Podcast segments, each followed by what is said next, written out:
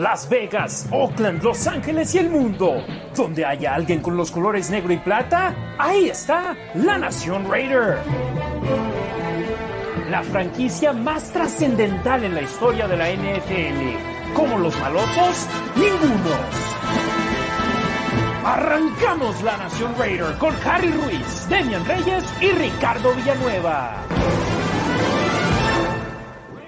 Raider Nation, Nación Raider, hermanos y hermanas del conjunto negro y plata que nos sintonizan a lo largo y ancho de México, Estados Unidos, en Sudamérica, donde sea. Aquí estamos con ustedes en el episodio número 21 de La Nación Raider en el Facebook, Twitter y en la página de YouTube de la Nación Raiders. Su servidor y amigo Harry Ruiz les saluda con mucho gusto para aquellos que nos están viendo en vivo, invitándolos a que dejen sus comentarios, sus preguntas, sus saludos en los comentarios y por supuesto agradeciéndole también a todos aquellos que nos están escuchando en la versión podcast que pueden escuchar en Spotify y también en Apple Podcast. Le doy la bienvenida y saludo con mucho gusto a mis compañeros, pero sobre todo mis hermanos de la Raider Nation, Demian Reyes y Ricardo Villanueva.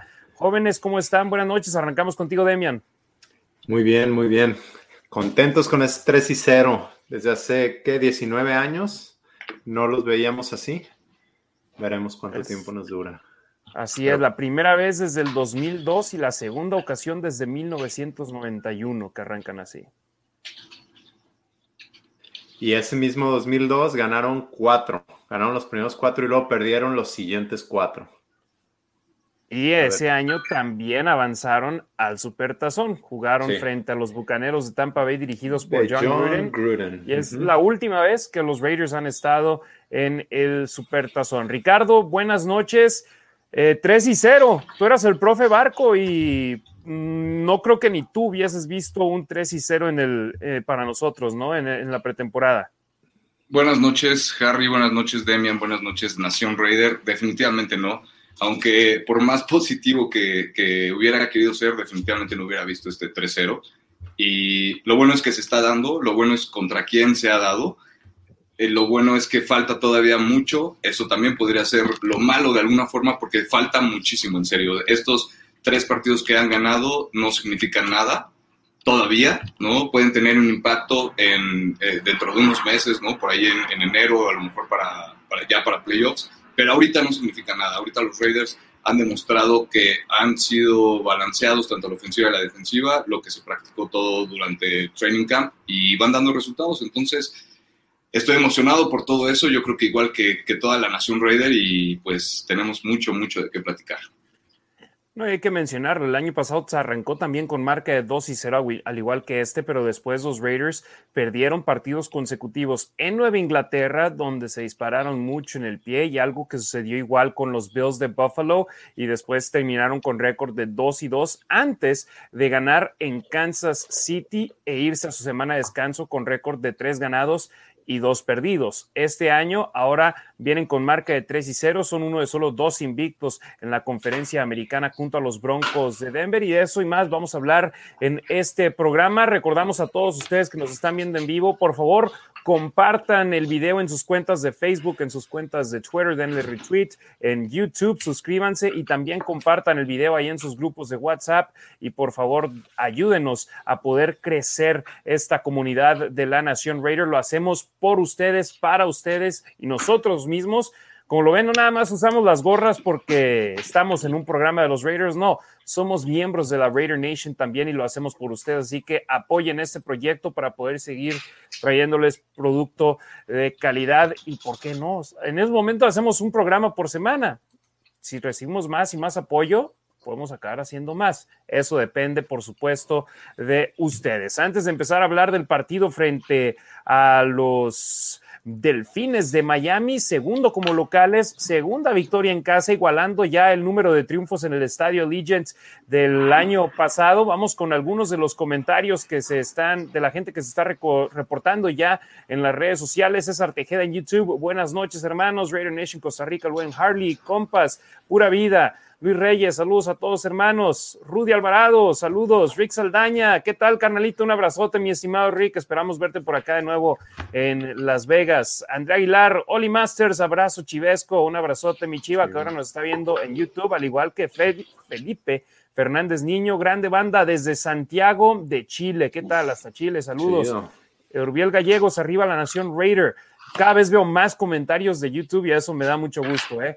Pero también, por supuesto, nuestra casa original es la cuenta de Facebook donde tenemos más seguidores. Diego Jael Almaraz ya empezó la espera de toda. Yo em, ya empezó, lo espero toda la semana. Ah, nuestro programa. Gracias, Diego. Gracias. Eh, Scrappy Martínez, saludos a Tecate, Baja California Norte. Nombre nuevo me suena, ¿eh? Radio Nation Costa Rica. No se vayan de dos horas porque no me da tiempo. Tengo que escucharlos por partes. Pues de acuerdo, estoy de acuerdo. Sí, ¿verdad? Pero nos enrachamos y nos encanta hablar de los Raiders. Francisco Parada López, ganamos el lunes Raiders. Cristian Morales Zamorano, buenas noches Raider Nation. Ricardo Martínez Solís, saludos de Veracruz, México, gusto de escucharlos. Saúl Torres, buenas noches Raider Nation desde la Ciudad de México. Diego López Martínez, buenas noches. Sucre CDA, saludos a Juaritos, Territorio Negro y Plata. Que por cierto, ya vi que ahora ya tienen grupo en Juárez. Espero y se reúnan y si se juntan a ver los partidos, avísenos en dónde. César Tejeda, buena tarde, noche, hermanos. Harry, Demian y Ricardo, saludos de la Raider Nation Guadalajara Black Hole. Go Raiders.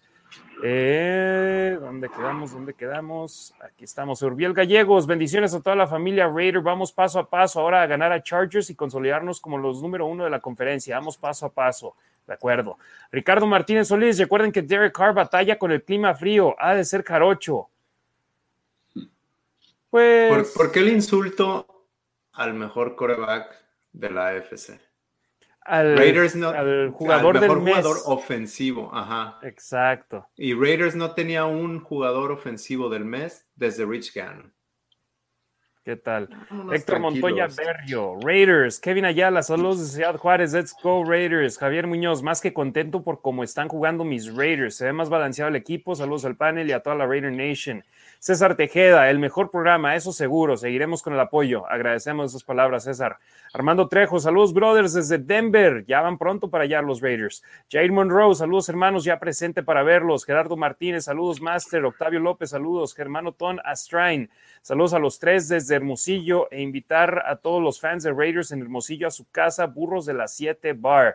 Diego López Martínez, estoy en grupos de Raiders y siempre veo comentarios negativos como, como, cuando Miami se perdía 14-0, eso fastidia y mucho hater.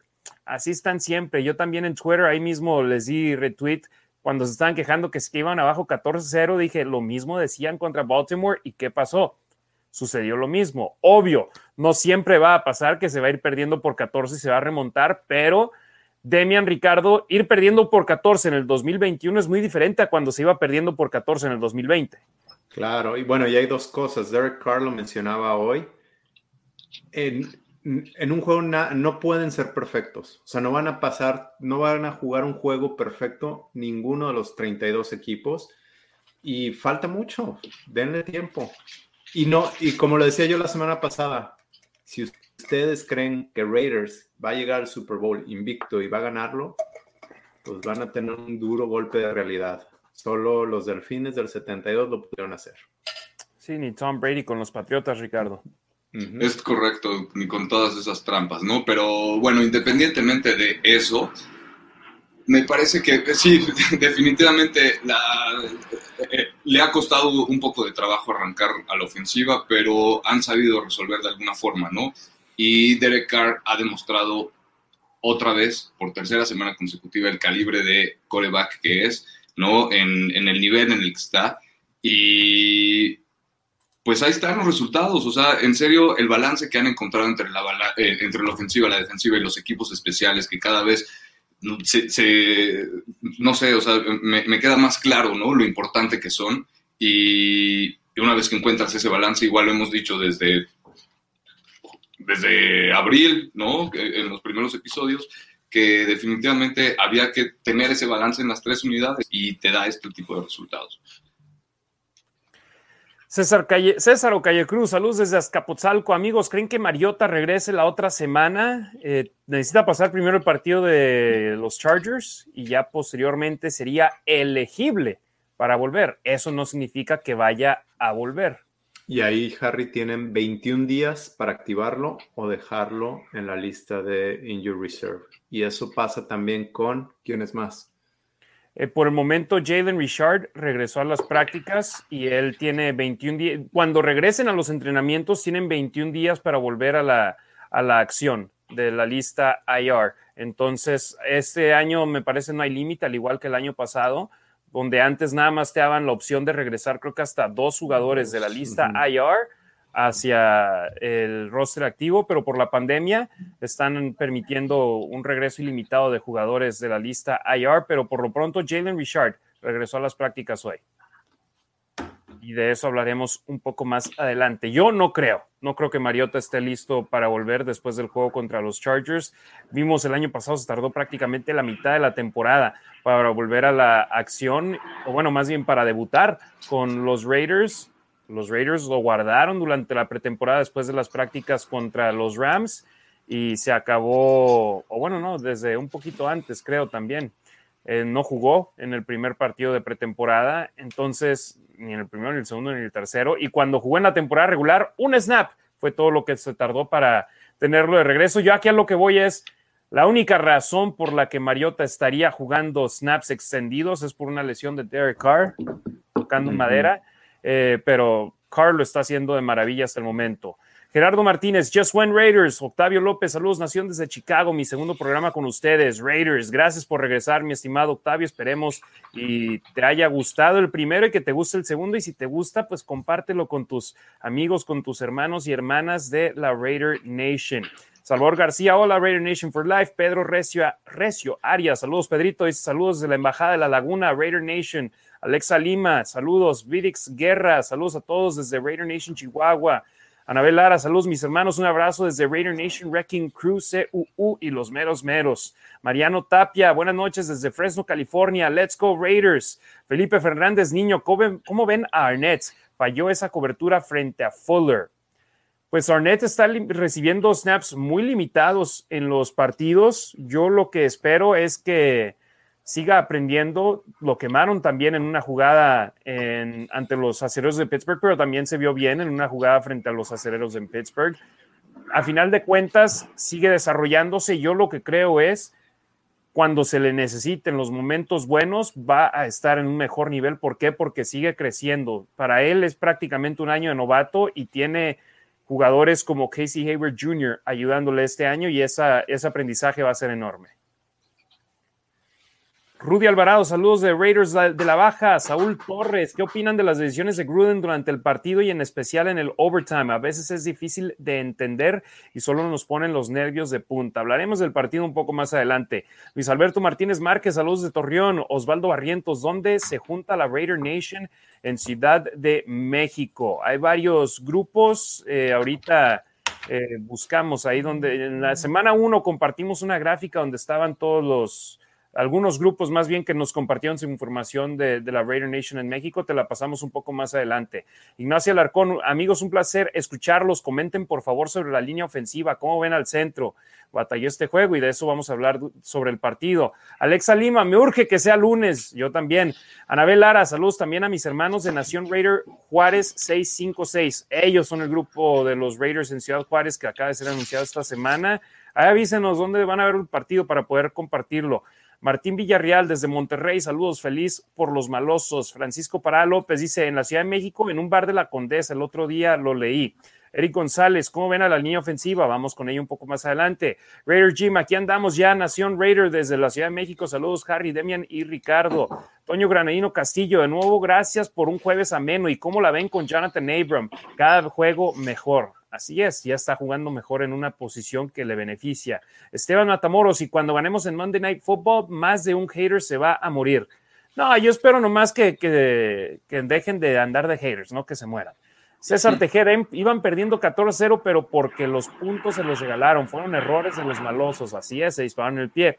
Eh, Scrappy Martínez, siempre Raiders, aunque ganes. Ja, ja, ja, saludos. Miguel Antonio Goluarte Cabrera, saludos de Mexicali. Ricardo Martínez Solís, no es insulto. Así nos dicen los de Puerto de Veracruz y a nosotros 20 grados centígrados ya es clima gélido. Soy un convencido de Derek Carr. Sí, no, Demian creo que más hablaba sobre el insulto de a Derek Carr, no, no a los jarochos. A los hermanos jarochos ah, de Veracruz un fuerte saludo.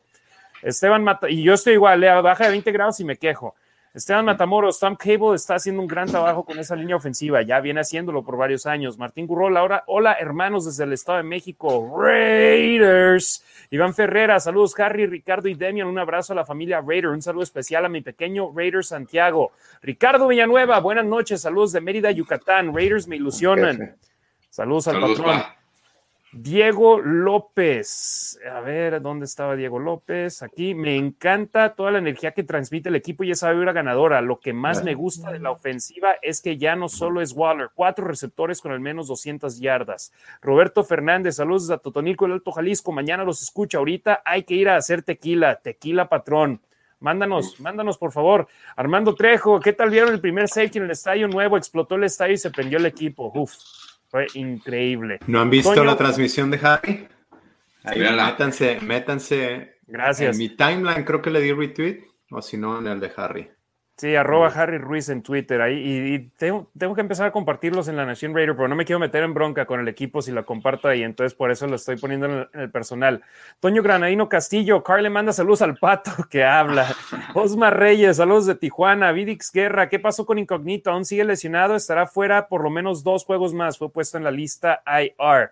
Luis Reyes en el Wingstop Diana, ese es un lugar del que yo me acuerdo que había escuchado, y el McFarren's también, ¿verdad, Ricardo? Son grupos diferentes, pero aquí estamos con todos, no, no tenemos exclusividad. Si no me equivoco, es McCarthy's y está en la Condesa, en la colonia Condesa, es el McCarthy's Irish Puff. Y está justo ahí. Exacto. El McFarren's es uno acá en Las Vegas. Eh, sí. Este era un running back.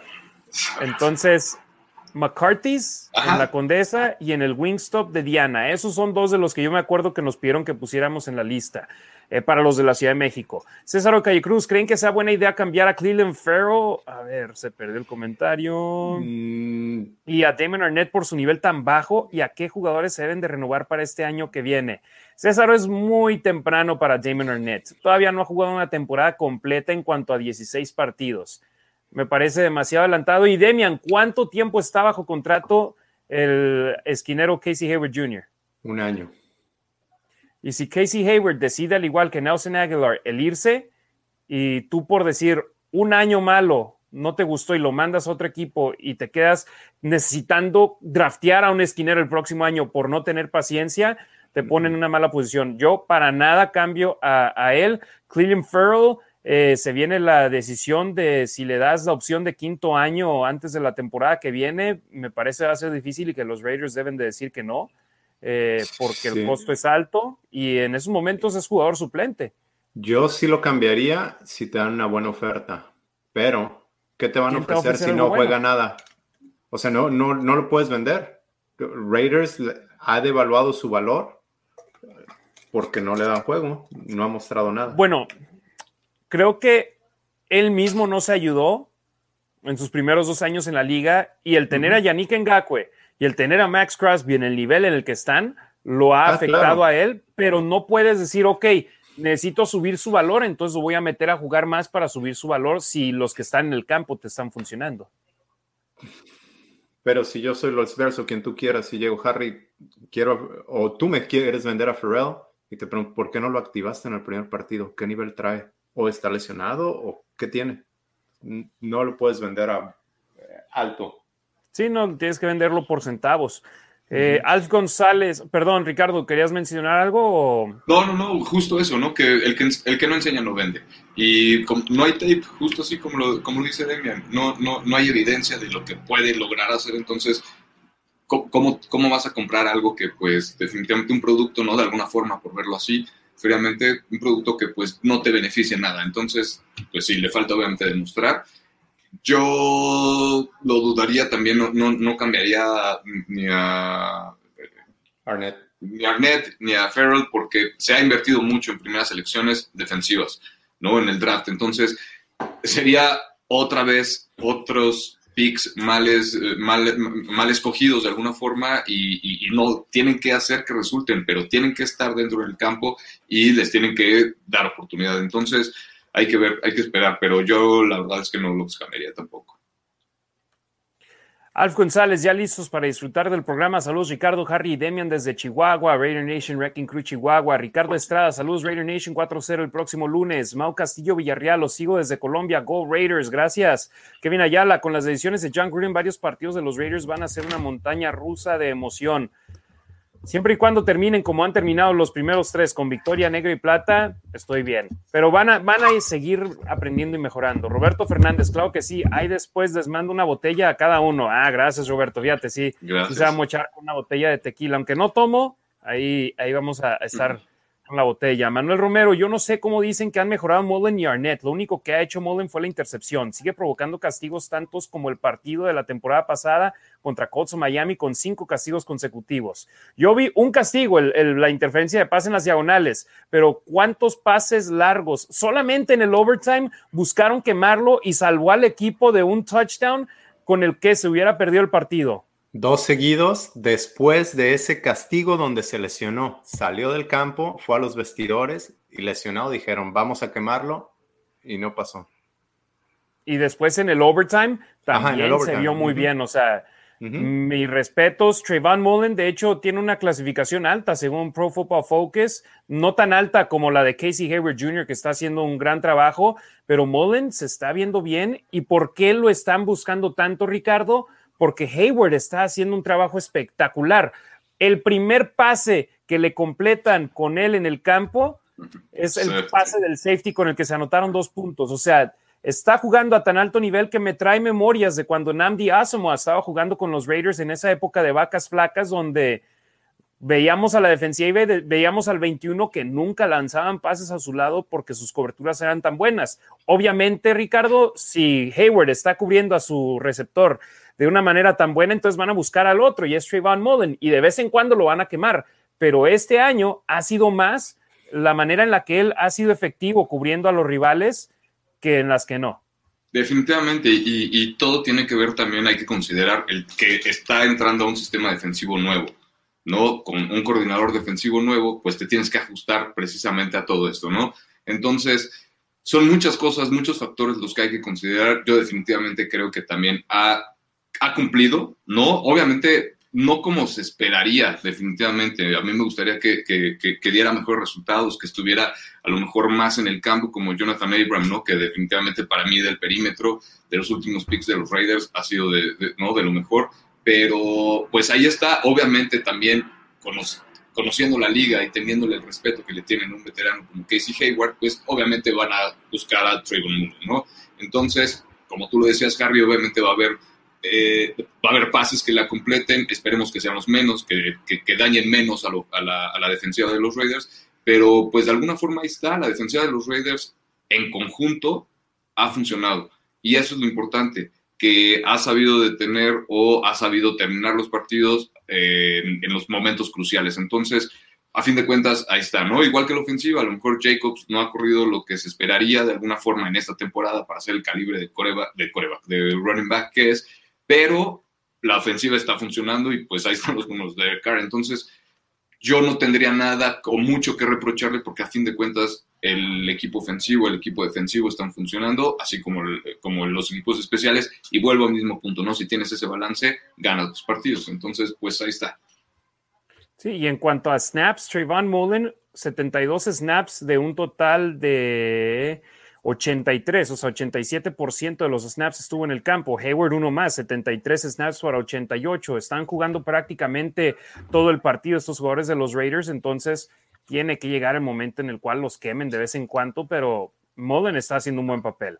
Con todo respeto para Manuel, ¿eh? tenemos, es lo que de aquí damos foro a quien sea, si sus opiniones nos gustan o no, siempre y cuando no tengan groserías, Aquí leemos sus comentarios. Invitamos a todos, sigan sumándose a nuestra comunidad. Hablando de eso de groserías, eh, aquí le echamos carrilla al pato que no quiere a Derek Carr y échenle carrilla, nada más no pasen en la línea, por favor. Exacto, sí, y ahorita tuve que estaba leyendo el comentario y en el momento en el que leí una grosería paré la, y me brinqué a lo que seguía, pero sí, hay que respetarnos, todos somos hermanos y hermanas de la Raider Nation, hay gente que somos positivos, hay gente que son negativos, hay gente que está en el centro, pero a final de cuentas todos aquí estamos representando al mismo equipo. César Tejeda, una sola nación Raider, yo con Car hasta el final, Rorro Ligio, saludos al trío más maloso desde Texas. Ah, ¿dónde quedó? ¿Dónde quedó? A ver, perdón. ¿Qué pasa con Jacobs? Pues ya entrenó hoy y no entrenó de manera limitada, se vio bien haciendo cortes que de haber estado lesionado no creo que, estaría en el campo. ¿eh? En el reporte sí lo muestran como limitado. Exacto, pero en el tiempo que dejaron ver a la prensa se vio bien. Ricardo Estrada, Raider Nation, Chihuahua, Esteban Matamoros, un fourth, una cuarta ronda a lo mucho por Farrell, ¿sí? Sería lo y por una cuarta selección global. Dámela pues ya. Te lo quedas. oh, tú estarías bien con sí, Sí, sí, sí. Cape Canem, listo. Manuel Romero, Cleveland, Farrell, admítanlo, es un fracaso. Seis y medio sacks en dos años es un asco, ni como tackle defensivo. Pues ya este año, sin estar jugando, está pero al final de cuentas, sí, es un mal pick, pero creo que está ayudando más al dejar en, estar en el campo a Crosby y a Ngakwe que teniéndolo en el campo a él. Y, lo que, y ahora lo pueden hacer porque tienen jugadores con los cuales suplirlo. En el año 2020 era él o él. ¿A quién más metías en su lugar? ¿A Arden Key? Sí. Y ojo, el, juego tiene más que sacks. Ahorita estás mencionando Ngakwe. ¿Cuántas sacks lleva Ngakwe? Cero. Y es más, tiene creo que como seis tacleadas en la temporada. ¿Y quién está ahí presionando todo el tiempo? y al tener doble marcación encima, al tener doble marcación encima en Ngakwe, le abre espacios a Crosby, le abre espacios a nuestro líder en capturas en esta campaña, Salomon Thomas, con dos y media, que gente estaba criticando su llegada. Estaba criticando que fue elegido tres en su draft o cuatro. Sí, después de Trubisky, creo que el tres. Ajá o sea, te digo, al igual que critican a Farrell por ser mal pick, lo mismo decían de Thomas y le está haciendo las cosas bien en este inicio de año. Cape Canem, llegando a escuchar mi programa semanal. Tavo Romanowski, saludos, tarde, pero ya llegué, jaja. Saludos, mi estimado Tavo, Roberto Fernández. ¿Y qué tal Nate Hubs? Muy buen papel. Es bueno cuando no estamos hablando de jugadores como Merrick, como Hubs, porque significa que han estado haciendo un buen papel. Manuel Romero, seamos sinceros, ni Ravens, Steelers ni Miami tienen grandes receptores. Dejen que se enfrenten con otros equipos y quemarán a Mullen como la temporada pasada. Sí, Devante Parker no es bueno, ¿eh? ni Jalen Waddle es bueno con los Delfines de Miami. Los, con los Steelers, Juju Smith Schuster no es bueno y Claypool, tampoco es bueno. ¿Cómo se llama el 85? Eh, creo que es? No, uno número bajo. Eh, ah, Johnson. Deontay Johnson. Deontay Johnson, pero tienen todavía otro también, creo, pero tienen buenos jugadores. Y los Ravens de Baltimore. Están en la NFL. Punto. Exacto. Y, ganaron más de 10 partidos. ¿Y con qué corebacks? ¿No? O sea, digo. Y mira, critican, por ejemplo, los Ravens no tienen receptores. Pues cómo se vio Marquise Brown contra los jefes de Kansas City, Sammy Watkins, Mark Andrews, Devin Duvernay.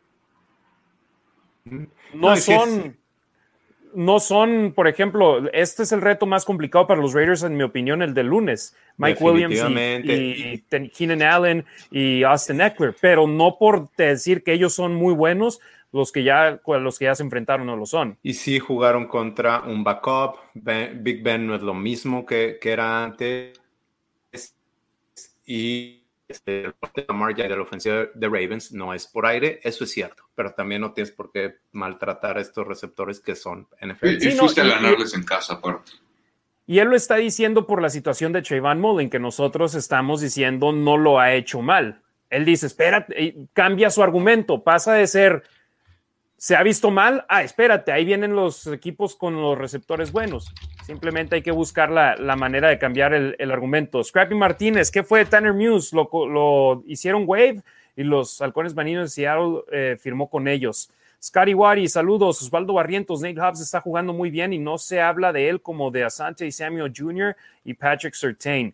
Posiciones diferentes, ¿no? En el slot tal vez no es tan destacado, no ha tenido la oportunidad de su intercepción, pero hubo una jugada donde fue una, un pase pantalla el domingo, donde se quitó de encima el tackle ofensivo y fue y consiguió la tacleada sobre la línea de golpeo donde se vio muy bien y esa es otra cosa. Nosotros esquineros hablamos mucho de las coberturas. Ese tipo de jugadas ya lo vimos en la pretemporada contra los Rams en un pase pantalla con el tacleo para pérdida de yardaje y ahora también una tacleada en la línea de golpeo en pase pantalla. Hubs, muy bien, puede ser uno de los robos del draft. Martín Villarreal, creo que el coach defensivo que llegó ha sido clave para Raiders. Juegan con mucha intensidad. Me encanta el programa. Saludos, hermanos. Raider Nation. Sí, todos estamos enamorados de Gus Bradley. Diego López Martínez, Hubs es el mejor corner novato rankeado. Sí, al momento él está ahí en la parte alta. No sé si es el número uno, pero está ahí en la parte alta, una calificación de setenta y tantos según Pro Football Focus. Roberto Fernández, Divine Diablo ya jugó contra los Dolphins. ¿Cómo lo vieron? De hecho, Diablo vio que 22 snaps, 27% del juego. Fue el que, sí, fue el que permitió el pase en cuarta y 20, pero pues también. Sí, va a haber momentos donde, donde sucede, donde te queman al jugador, pero por una jugada no vas a... Y, de alguna forma le, les tienes que ir dando confianza, los tienes que ir soltando, ¿no? Entonces, obviamente, pues no te ibas a esperar que, que, que, fueran a hacer esa, ese paso completo de cuatro, cuarto de 20 yardas, ¿no? Entonces, se tienen que poner, eh, eh, eh, tienen que estar atentos a ese tipo de errores que definitivamente pues no pueden estar pasando en menos y menos situaciones así. No puedes exponer el partido con un novato, ¿no? Entonces, pero, pero lo tienen que ir soltando. Si le, si le dieron la confianza, si Gus Bradley de alguna forma le dio la confianza para meterlo en esa situación, pues es por algo. Entonces, definitivamente lo van a quemar en algunas ocasiones, igual que con el perímetro. Esperemos que sean las menos, pero pues, pero pues ahí está presente. De alguna forma ya estuvo en el campo. Y la razón por la que estuvo en el campo es porque los titulares, y ya van dos partidos donde jugaron 100% de los snaps, son Jonathan Abram y Chevon Merrick, pero los suplentes, Roderick Teamer y Dallin Levitt, estaban lesionados, no estaban activos en el partido contra los Delfines Divine Diablo era la última opción. Subieron del equipo de prácticas a Jaja Clinton Dix. Entonces prefirieron usar a Diablo en los snaps donde no estuvieron Merrick o Abram. Y Clinton Dix, me parece, no, no jugó. Por eso es que vio acción. Carlos Ramírez, Ramírez, da más confianza ver a los Raiders, sobre todo defensivamente hablando. Ahora sí les cuestan los primero y diez a otros equipos. Miguel Ángel Esquivel Becerril. Saludos, gran programa. Es la primera vez que los veo. Muchas, muchas gracias, Miguel Ángel. Juan Tiscareno, ¿a cuál Mariscal, ¿a cuál corredor vamos a votar o cargamos a cuatro? Yo creo que se iban a acabar con cuatro por un rato, ¿eh? ¿Tú crees pues que vayan a cortar a Peyton Barber? Pues al menos, es que les, ha estado funcionando. Ahorita, bueno, al menos les funcionó, ¿no? En el partido. Y traen la mentalidad de el siguiente hombre, el que esté listo, es el que va a jugar. Y les ha dado resultados. La rotación en la línea defensiva, eh, retomando un poquito, ¿no? les ha dado resultados. Ya no solo es igual, es eh, Crosby, ahora también es eh, ¿no? Que también se esperaba mucho, ¿no? Desde que llegó al equipo, por fin está dando resultados, ¿no? Y en el lado ofensivo, pues tienes lo mismo, tienes esta rotación que te permite de alguna forma estar produciendo con diferentes, diferentes jugadores. Luis Reyes, o perdón, Manuel Romero, yo soy Team DC, ya le están dando la importancia al buen mariscal de campo que es. La mayor parte siempre tuvo jugadores de medio pelo hacia abajo. La temporada pasada sus únicos dos sacks de Pharaoh contra los Jets. También hay que ver contra quién aparece. Y fue después de una lesión, estuvo fuera varias semanas, ese fue su partido de regreso y si no me equivoco en ambas capturas hubo fumbles, ¿no? Pero no vamos a decir que por ese partido ya elevó su nivel ha quedado de ver, de eso no hay duda, sobre todo siendo la cuarta selección global. Los Raiders están drafteando bien de la cuarta ronda en adelante, pero necesitamos también que peguen en las primeras tres de manera más efectiva. Eh, Luis Reyes, hay trabajos que no entran en las estadísticas, pero son necesarios para que los demás realicen las jugadas grandes. Saludos a la línea ofensiva. Kevin Ayala, hablando de Casey Hayward, creo que es el primer safety en una jugada de pase. No sé si es cierto en la historia no, no lo creo. No ¿eh? creo, pero alguien por ahí escuché a alguien que dijo que nunca había visto que alguien lanzara un pase hacia atrás de la línea de golpeo en su zona de anotación. O sea, fue una jugada no muy lateral? inteligente. No. No creo que, no, o sea, fue un poquito adelante porque estaba en formación escopeta, sí, ¿no? Sí, sí, pero atrás de la línea de golpeo. O sea, porque cayó dentro de la zona de anotación. Sí, sí, sí. A eso. Ok, eso, ok. Sí, no, no fue una jugada donde, y el mismo Casey Hayward dijo en la conferencia de prensa, no estaba donde debía de estar. Él mismo. No se supone que debía estar ahí, pero fue una jugada de instintos y es algo que esta defensa de Gus Bradley le permite a los jugadores utilizar sus eh, instintos y poder estar en posiciones de ser jugada. Carlos Ramírez ahí le responde sobre Tanner Muse. Manuel Romero habla sobre Hunter Renfro. Ah, a ver. Renfro infravalorado como receptor abierto y por fin a Henry Ruggs tercero ya no se le caen tanto los balones como el año pasado. Y no creo que sean tanto los drops, sino más la experiencia en la NFL. El año pasado tuvo varias jugadas donde pudo haber puesto los dos pies, pies en el campo, pero seguía con mentalidad colegial, donde con un pie bajaba un pie y se salía del emparrillado. En el colegial te dan la recepción, en la NFL no. Esteban Matamoros, tercera y Renfro, Carlos Ramírez, un saludo a mi niño Pablo, de ocho años, Raider ya de corazón, Ciudad de México, así es, desde el principio hay que enseñarles. Manuel Romero, Nate Hobbs, el mejor del draft 2021. César Tejeda, están mejorando cada semana, paso a paso, y estoy de acuerdo. Va a llegar el resultado negativo y deben de estar listos. Roberto Fernández, Solomon Thomas ya hizo más que Arden Key. Tanta calabaza que tiró Key y no está jugando a nada. Ignacio Alarcón, vamos también que a algunos les cuesta creer en el equipo, es el mejor inicio en años. ¿Qué vamos a perder? Que vamos a perder en algún momento, sí, pero ese equipo tiene algo diferente y le vienen cosas buenas. Me gusta ese comentario, Ignacio. Armando Trejo, ¿cuántos sacks totales fueron en el 2020 y cuántos van en estos tres juegos? Se nota mucho el cambio en la línea defensiva. Ahorita checamos el dato. Iván Rivera, saludos Harry, Demian y Ricardo. Se está viendo el equipo trabajo tanto en la ofensiva como en la defensiva, se está equilibrando y si seguimos ganando se tendrá más confianza. Saludos de Chihuahua. Scrappy Martínez, una pena. En lo personal me gusta cómo juega. Ignacio Larcón, que corten a Richard y contraten a un liniero ofensivo. Kate Canham, ¿qué piensan del desempeño del centro que tenemos? Para mí es un pésimo inicio de temporada. Charlie Martínez, saludos compitas, aquí presente de nuevo desde Chihuahua. Un abrazote a los tres. Carlos Ramírez Ruggs corriendo ya sus mejores rutas. Hasta ahí la dejamos con los comentarios hasta el momento. Llevamos 36 minutos de programa. Demian, ¿ibas a decir algo? Sí, dos cosas. A ver, eh, Raiders lleva 2.3 sacks por partido y están clasificados en el 12. Eh, y la temporada pasada, ay, güey, no, no me pareció. No sé.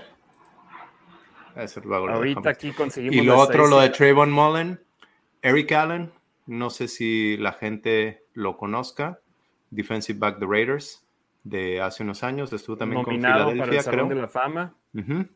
Y hace análisis para Raiders, este, trabaja para el equipo de medios de Raiders. El 28 hizo un análisis de Trayvon Mullen. Lo acabo de tuitear y los, los etiqueté. Pásenle a mi Twitter, ahí en los Raiders Info. El año pasado los Raiders tuvieron 21 capturas de mariscal de campo en la temporada completa.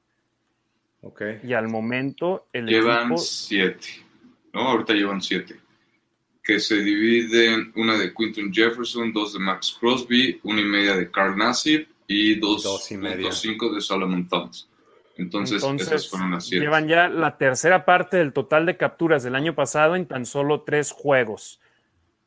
Entonces, a este ritmo, en el decimosegundo juego de la temporada ya empatarían lo que hizo el equipo el año pasado y yo creo que van a seguir siendo mejor. Eh, el partido, vamos ahora con el juego de, Miami. Un primer cuarto donde sucedió lo mismo que en la semana 1, se dispararon en el pie. En la semana 1, primera serie ofensiva, snap alto de Andre James y tuvieron que irse con una patada de despeje y pararon todo el ímpetu, el momentum que tenían de arrancar el balón con, el balón en sus manos. Esta semana fue, ya estaban eh, cerca de la zona roja, si no es que en la zona roja, y no se entienden Derek Carr y Foster Moreau. Eh, estaba precisamente hablando con Eric Allen y me decía, uno pensaba que era ruta de, zona, otro pensaba que era hombre, a hombre.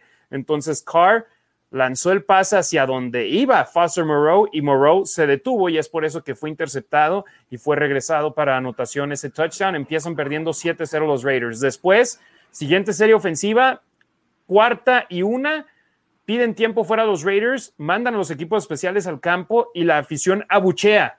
Querían que se la jugaran los Raiders en cuarta y una. mandan a la ofensiva del campo, Peyton Barber no consigue la yarda, le dan campo corto a los Delfines de Miami que empiezan en su propio territorio su siguiente serie ofensiva y anotan un touchdown. 14 a 0 temprano en el partido. Demian Ricardo, no fue que Miami fuese superior a los Raiders en un inicio abrumante, fue simplemente que los Raiders no pudieron arrancar bien el juego. De acuerdo, ahí la jugada de Carr con Moreau, los dos asumen responsabilidad. Eh, por lo que tengo entendido de algunos analistas que vi, fue culpa de Carr y también porque tenía la presión enfrente. Y ahora, de esto hablábamos la semana pasada. Carr, al tener una buena defensiva, se está atreviendo a soltar más la pelota. En otra ocasión, a lo mejor se lo hubiera comido, que era lo correcto, tomar el sack y tomar los tres puntos. Pero ahorita se está animando a intentar más, a lanzar más el balón y este, dicen en inglés, you take the good with the bad, va a suceder. Así como está siendo más agresivo y está lanzando más, está ganando, es el líder en, en jugadas grandes, en jugadas de más de 20 yardas con 23. Pueden suceder estas cosas también. Y, adelante, dale.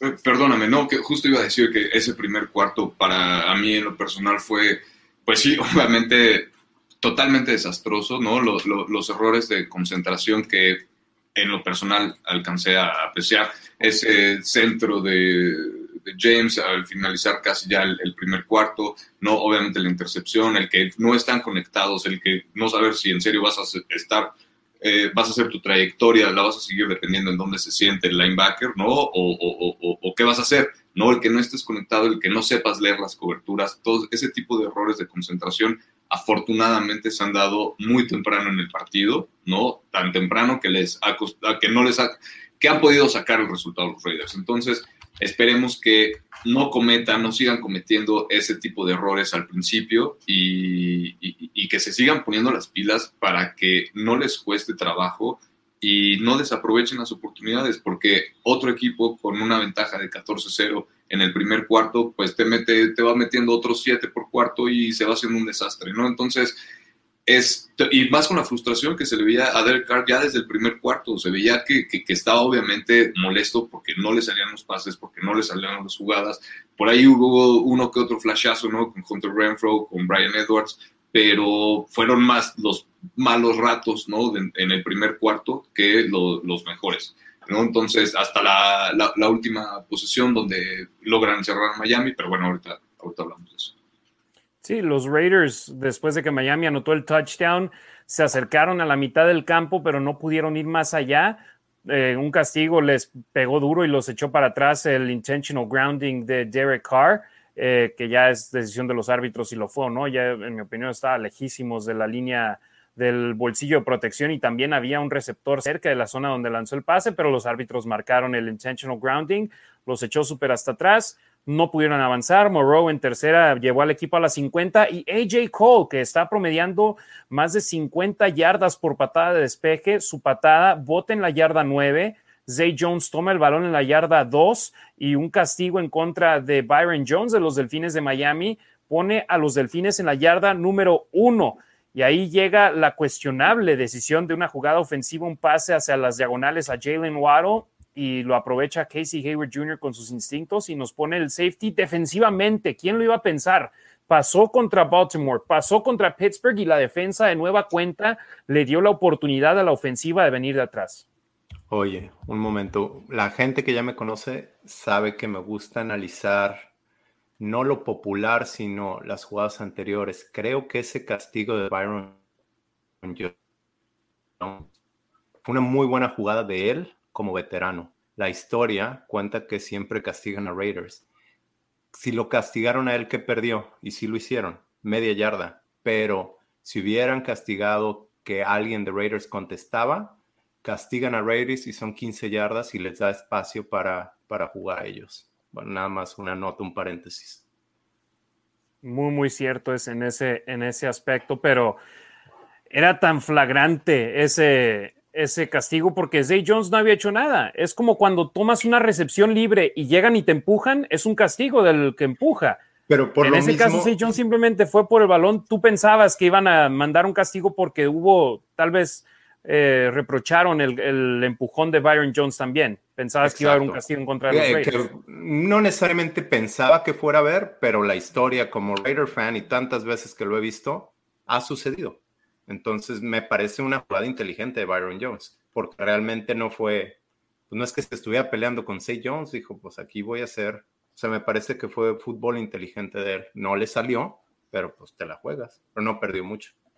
Pero bueno, lo interesante es lo que viene después para nosotros. En mi punto de vista, ese castigo fue el que le dio a los Raiders la oportunidad de, anotar los puntos con el Pero Fue media yarda. los tenían en la 1, Demian. Creo que. Por eso. Eh, entonces, ¿cuánto mueves el balón? No, si estaban en la 2, donde fue donde Zay Jones tomó el balón, porque no es a final de cuentas dónde caes, sino dónde tomas el ovoide. y Jones tomó el ovoide en la 2.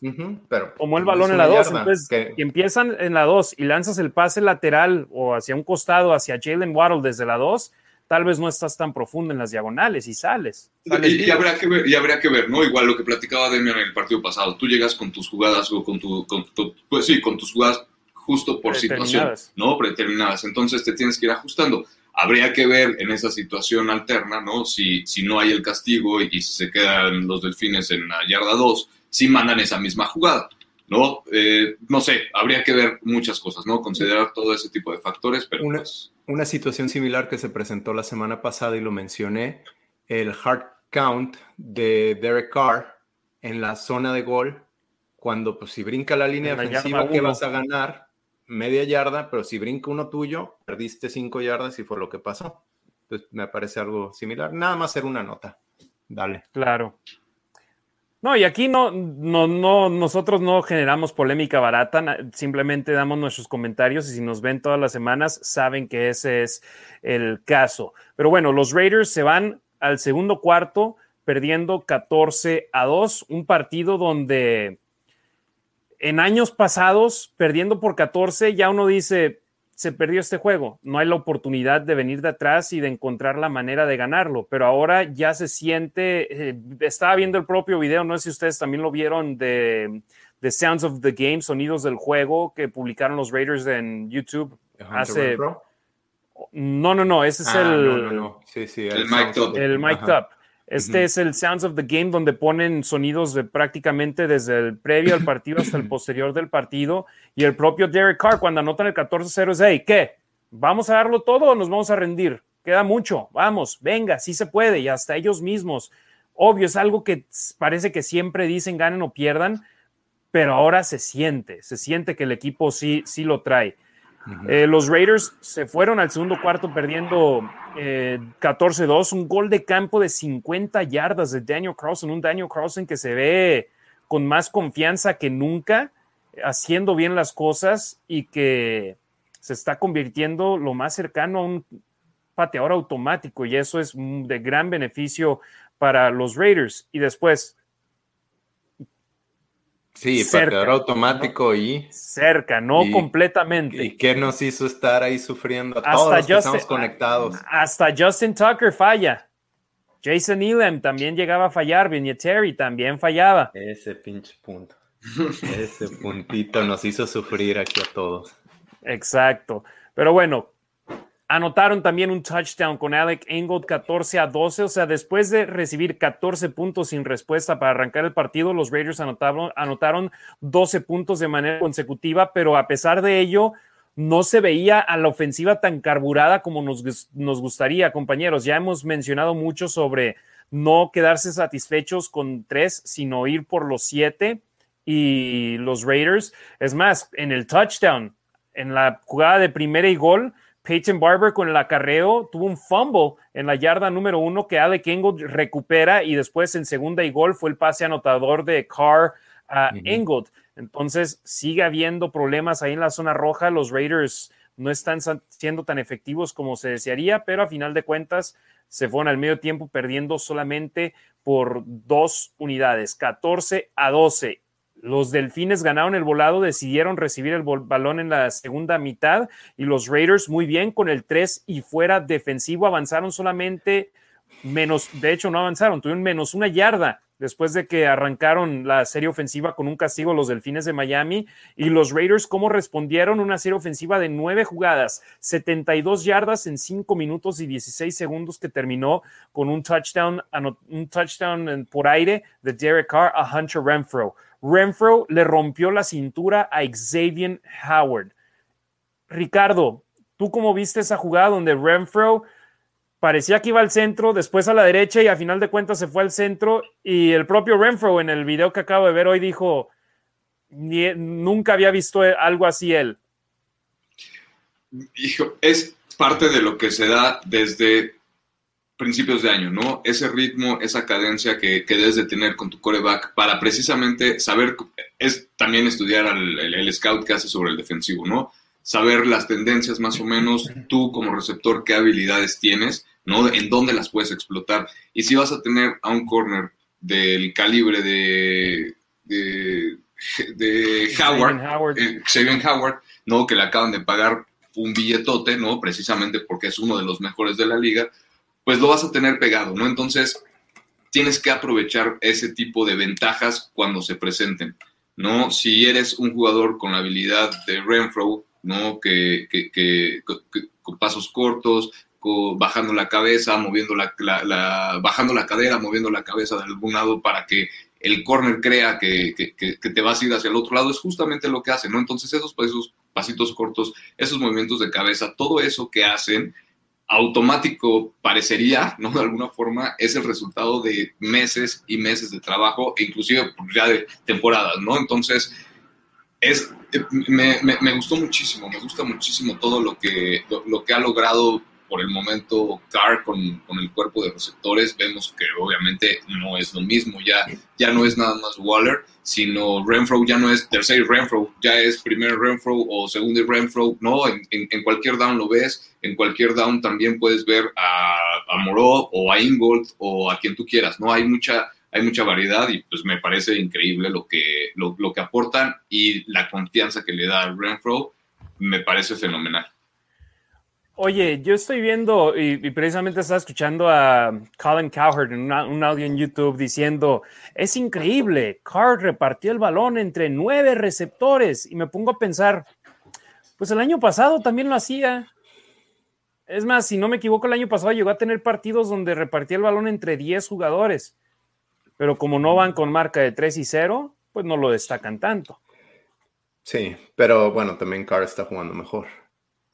Ahora, lo que sí yo tengo que decir es, cuando querían correr a Carr, yo decía, ok, ¿quién, si tú eres Gruden, quién de los corebacks sería el ideal para correr tu ofensiva? ¿Quién sería el Rich Gannon? Es Derek Carr. El coreback veterano, este, no sé, con la cabeza bien puesta sobre los hombros, no sé, el liderazgo, todo. ¿Quién te lo podía correr cuando decían, ah, va a traer este a Kyler Murray? Y no sé si viste la entrevista con Dan Patrick. Este chaparrito no sé si se va a aprender todas esas variantes que tiene John Gruden. No estoy diciendo que uno sea mejor que otro, estoy diciendo quién es la persona ideal para correr el sistema de Gruden. Derek Carr, y ahorita se está viendo. No, y decían también, ¿no? Por ejemplo, de Sean Watson, ¿no? Antes de que se desatara todo, todo el relajo cuando sonaban. Y decían, y, más por el comentario que, hizo Gruden cuando jugaron y, eh, contra los Tejanos hace dos, tres años, ¿no? Y que dijo que era el Jordan de la NFL, ¿no? Entonces, no, eh, van haciendo las conexiones y dicen, no, pues sí, obviamente, Derek Carr no es el coreback que puede correr o que se puede hacer cargo de la ofensiva de Gruden. Y ahí está definitivamente ahí está con, el tipo de esquema ofensivo que maneja Gruden, que es más terrestre, ¿no? De alguna forma, el juego aéreo de Carr le ha funcionado, ¿no? Entonces, eso también obviamente le permite a Gruden, pues ya dejar tantito a lo mejor a la ofensiva, ya, pues, ya vi que ya estoy supervisando que de alguna forma esto me está funcionando, pues me voy a mi mero mole, ¿no? Que es la defensiva, le echo más, más por ahí, me enfoco un poquito más y no sé, o sea, empiezas a, conectar todo, a tener ese equilibrio otra vez, perdón que vuelva a lo mismo, pero pues te, da, te sigue dando estos resultados y le das más variantes a la ofensiva, a la defensiva para, para hacer mejor las cosas, ¿no? Oye, criticable la manera en la que el equipo jugó en el primer cuarto, pero volteas y ves las estadísticas. En el primer cuarto, Derek Carr lanzó siete pases completos para 103 yardas. en el primer cuarto por sí solo. En el segundo parcial, siete pases completos para 88 yardas. En la primera mitad tuvo 191 yardas aéreas. Y están todavía los detractores buscando la manera de echarlo para atrás. Y a final de cuentas, ¿qué es lo que se quiere al final de, de la primera mitad?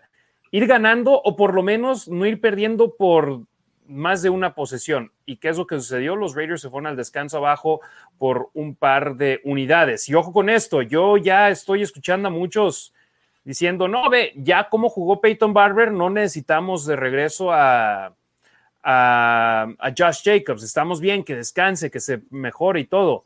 En la primera mitad, el ataque terrestre no, no es un buen papel con, con los Raiders, ¿eh?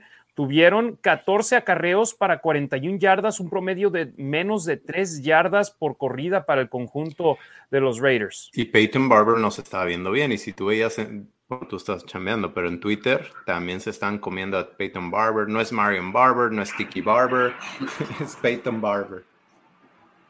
Exacto. Y Peyton Barber, primer cuarto, cuatro acarreos, 7 yardas. Segundo cuarto, cuatro acarreos, 13 yardas. O sea, muy, muy discreta su actuación en ese arranque de partido, pero al final, como termina el juego con 23 acarreos, 111 yardas y un touchdown, ya muchos están diciendo, ya tenemos corredor. Yo digo, paciencia, no todo es como Demian dice, hay jugadas claves que te cambian los partidos, pero también al final del juego, no por ver las estadísticas, dices, estamos al 100 ya, ya tenemos un corredor de más de 100 yardas. A final de cuentas, los Raiders necesitan mejorar en ese aspecto y no solamente es Barber, no solamente es Drake, la línea ofensiva. Muchos nos preguntaron en la primera ronda de preguntas que ya, preguntas y comentarios que estuvimos leyendo, ¿qué onda con la línea ofensiva? Andre James me parece que ha sido el juego más difícil en su corta carrera como centro titular.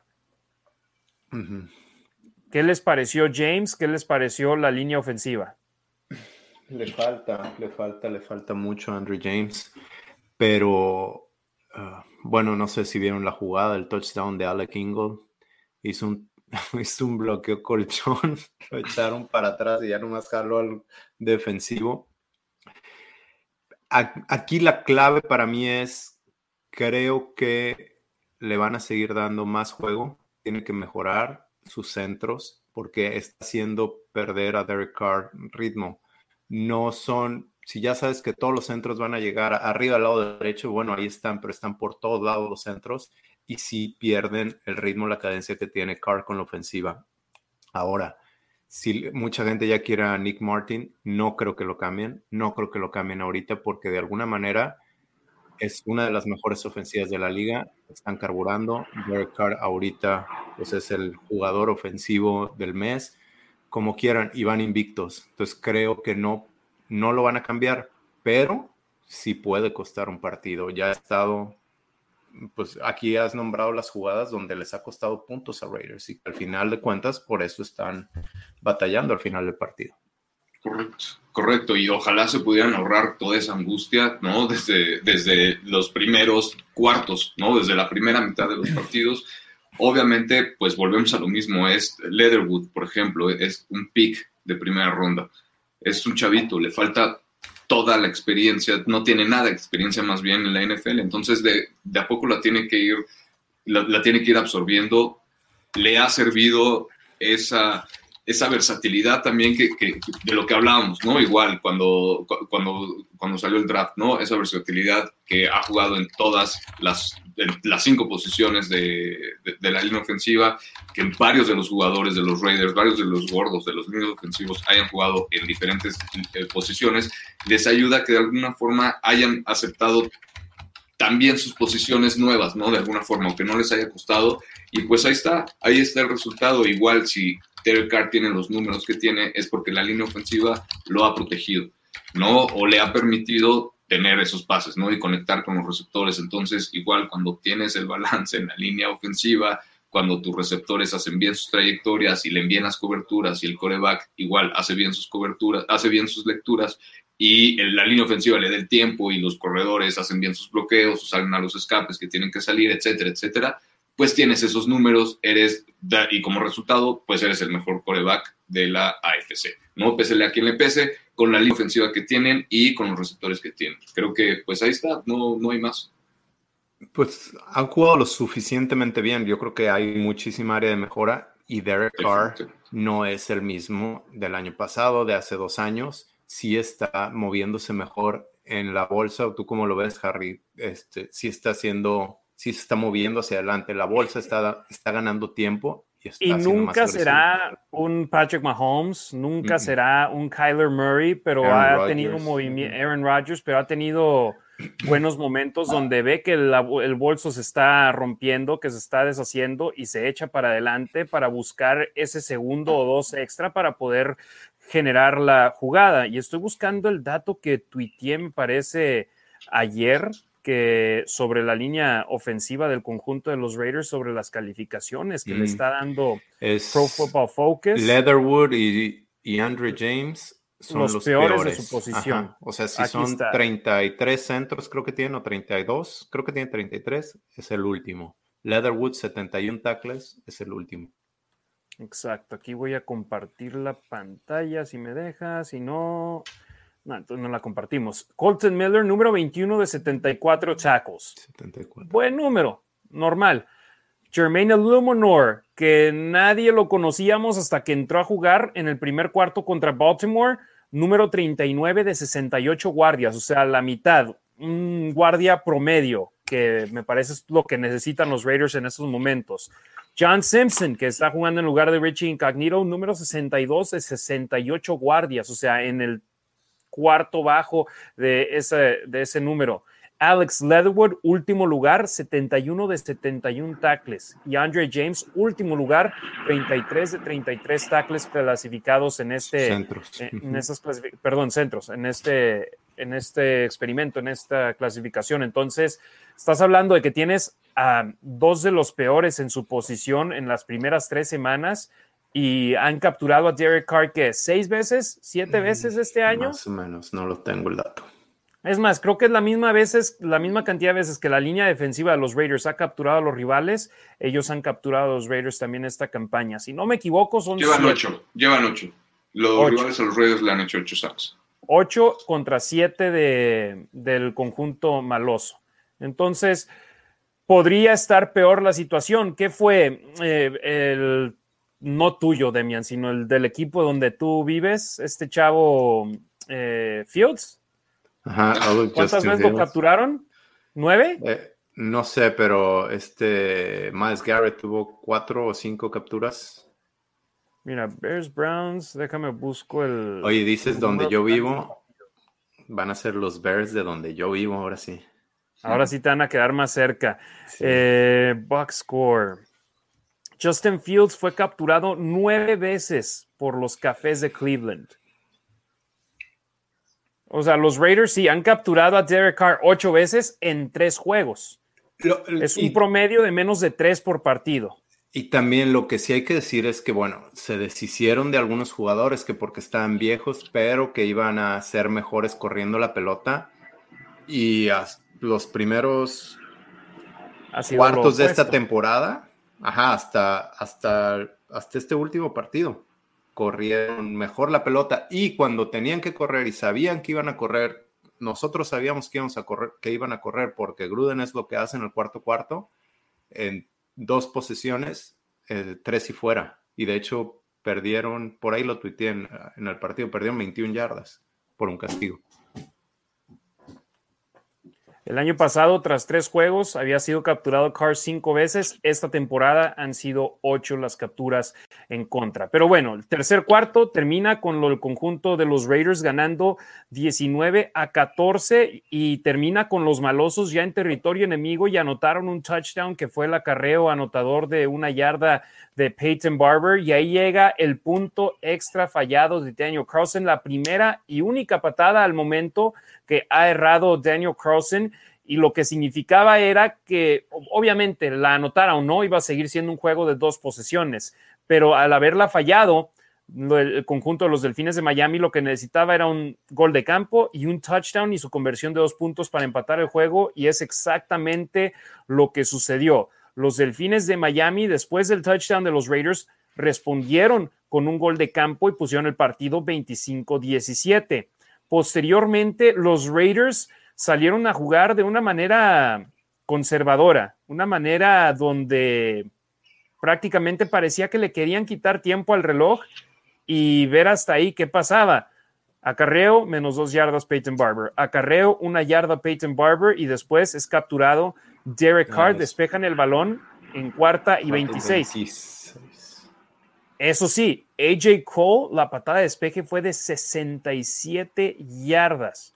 O sea, obligó a que Miami o bueno, me estoy yendo ya a la, a la, última serie ofensiva. En la anterior, en la primera, perdón, tuvieron Peyton Barber, acarreo de cuatro yardas, pase corto de Carr a Barber de tres yardas y después pase incompleto de Carr a Brian Edwards. Patada de despeje de 45 yardas hasta la yarda número 30 de Miami con el regreso. Los Raiders detienen en downs a los Delfines de Miami y eso decíamos, ya ahí está, el candado. Consigan un first down, dos first downs y se acaba el juego. No lo consiguen, o sea, en series ofensivas consecutivas, los Raiders tres y fuera. Demian Ricardo, ¿ustedes se hubiesen arriesgado más, un poco más como sucedió contra los aceleros de Pittsburgh, o les gustó lo que pasó ahora con, con los Raiders, con esta ofensiva conservadora? Va, Ricardo. Híjole, no, a mí no me gustó, pero no, no, sé, o sea, yo, yo hubiera manejado la situación totalmente diferente, yo hubiera aprovechado que estaba en casa, yo hubiera aprovechado que tenía el momento, ¿no? De alguna forma, que tengo el coreback que tengo con el récord que tengo de jugado de partidos, de comebacks, ¿no? El, el coreback que tiene más comebacks, si no me equivoco, en los últimos años en la NFL. Entonces, con toda esa confianza, viendo cómo mis receptores han, han respondido en situaciones similares justo hace una semana o dos semanas, ¿no? Yo le daría ese, ese voto de confianza y sería más agresivo, pero pues funcionó de alguna forma, de alguna extraña forma, ¿no? No sé, Demian, ¿qué opinas? Sí, no, este, creo que tuiteé y dije, este juego está en Gruden, o sea, si se pierde es por Gruden, eh, yo no creo que le falte imaginación, tiene mucha imaginación, pero siempre he dicho, todos tenemos tendencias y eso es lo que Gruden hace cuando va ganando y es tendencia a correr la pelota. Contra los Steelers hizo lo mismo, le salieron y hasta ahí empezaron a correr la pelota con una carrera de 13 yardas de Peyton Barber, pero si no hubiera sido una historia muy similar. Eh, yo creo que Gruden tiene mucha imaginación, no sé por qué hace lo mismo al final de los partidos, cuando va arriba por más de siete puntos, en lugar de matar. Y no te estoy diciendo ser tan agresivo, un pase de bomba, no, pero un play action, hacer algo distinto. Ayer les compartí a ustedes una jugada contra Miami dentro de, su yarda 20 Raiders, donde inicia, creo que Hunter Renfro y este Brian Edwards de corredores, hacen un switch y lo terminan por todos lados. Y el otro half es otro receptor. Harry, ¿estás en mute o te perdimos? No, aquí estoy. Disculpa que te interrumpe, Demian, porque estaba viendo la transmisión de televisión. Siempre veo los juegos después de los partidos. Yo estoy en el estadio en los juegos de locales y estoy viendo todo lo que sucede en el campo. Eso que tú mencionas en la transmisión de tele lo cacharon que una o dos veces lo hicieron múltiples, múltiples, múltiples ocasiones, o sea, muchas más ocasiones donde que para descifrar la defensa rival, ver si están en hombre a hombre, si están en zona, si están con, viniendo con blitz, lo hicieron muchas veces los Raiders de Henry Ruggs de corredor y luego de repente empezar a cambiar a todos de lados, poner trips por un costado, gemelos. Los Raiders con esa ofensiva lo hicieron mucho en ese partido. Disculpa la interrupción. No, y eso es lo que hace Gruden, sale muchísimo en bunch que son trips, pero pegado a la línea, todo muy cerca para hacer ahí, este, para descifrar las, este, la defensiva y también para confundir a la defensiva. Y, pero no sé por qué no lo hacen al final del partido. No te estoy diciendo sal muy agresivo, pero no me corra pelota igual, lo mismo que en tercera y una y en cuarta y una creo que ya siente que tiene los huevos de la gallina en la mano y no necesita hacer eso, pero hombre, no te cuesta nada. Y es más, lo que quieras hacer es quitarle tiempo al reloj. Entonces, en los 20 segundos que te quedan del reloj de la jugada, haz algo similar. Claro, pero contra... Dale. No, lo que yo, lo que yo iba a decir, obviamente, y pues cada vez que yo creo que es bien cierto, obviamente, eso, ¿no? Cada vez que te den la oportunidad, que tengas el balón, ¿no? Que tu ofensiva tenga el balón, es generar puntos, como sea. ¿no? Entonces, obviamente, mientras generes más puntos y más rápido, pues mejor, ¿no? Le, vas quitando también ese tipo de, presión a, a, tu coreback, dejas, ahora se la voy a cambiar a la defensiva, dejas a una defensiva que ha resultado bastante sólida, ¿no? Que viene descansada, que tiene toda esta rotación, que tiene unos novatos que pues ahí van, que tiene un perímetro, el, el Casey Hayward, tu cornerback uno ya hizo un safety, entonces trae todo el momento, trae todo el hype y no sé, ¿no? O sea, podrían ser, podrían ser ese tipo de cosas, pero pues por algo él está ahí y le han mencionado las cosas. Ah, no, sí, no, y es un genio a la ofensiva, pero ahí sí, en mi opinión, le, le, falla.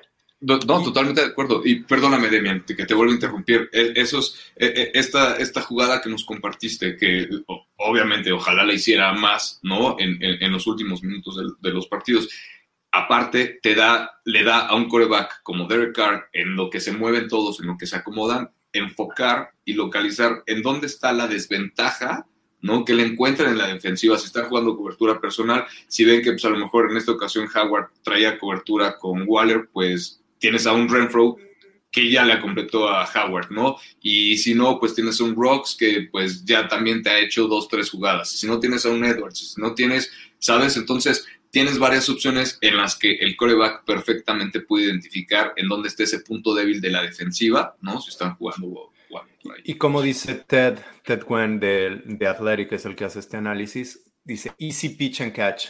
Y eso es lo que hizo Raiders contra Steelers y contra Baltimore. Cuando no podían correr la pelota, pases cortos, rápido, eran sus carreras. Y sigue corriendo el reloj.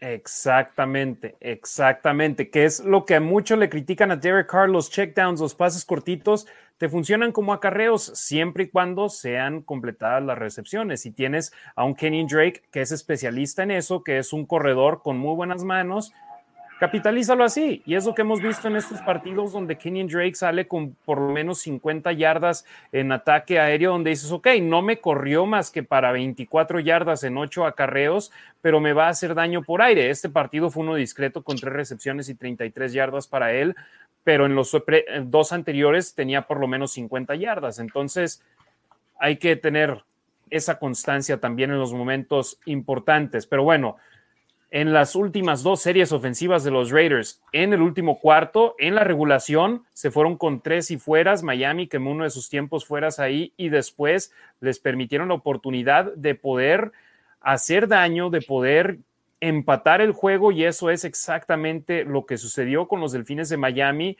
teniendo 11 jugadas, perdón, 13 jugadas, 82 yardas en 3 minutos y 20 segundos sobre el final del último cuarto del partido. Anotaron, o bueno, para empezar, el conjunto de Miami capitalizó con un castigo después de la pausa de los dos minutos en segunda y una, un pase incompleto buscando a Mike Zeki, Trayvon Mullen le dieron la interferencia de pase, era segunda y una desde la 27, un minuto 15 le quedaba el partido. Con uno con nueve estaban con, la, con el gato salvaje, Malcolm Brown, un acarreo eh, desde la yarda número dos, no fue productivo. Miami quemó un tiempo fuera quedándole 29 segundos. Yo creo que ellos mismos no querían anotar en primera y gol, porque en caso de anotar en primera y gol, le daba la oportunidad a los Raiders de responderte con un gol de campo y anotar y, ganar el partido ahí. Yo, esa fue una jugada inteligente de Miami en mi punto de vista, el acarreo de Malcolm Brown, pero no anotar, sino a simplemente correr, ok, 29 segundos, tiempo fuera. Fue jugada inteligente de Miami. Ya después, en segunda y gol, de nueva cuenta, snap directo, no pudieron avanzar. Y en tercera y gol desde la 2, Jacoby Brissett buscó avanzar, y nada más consiguió una yarda. No tenían tiempos fuera restantes y tuvieron que jugársela sin huddle. Y, de nueva cuenta, Jacoby Brissett parecía que iba para el pase, le llegó la presión, se movió al frente y corrió el balón una yarda para conseguir el touchdown, quedándole dos segundos al partido. Pero eso no era el final. Necesitaban la conversión de dos puntos para ganar, para empatar el juego y la consiguieron. La defensa de los Raiders se vio bien en esos primeros tres downs. En el cuarto los quemaron y en la conversión de dos puntos los quemaron.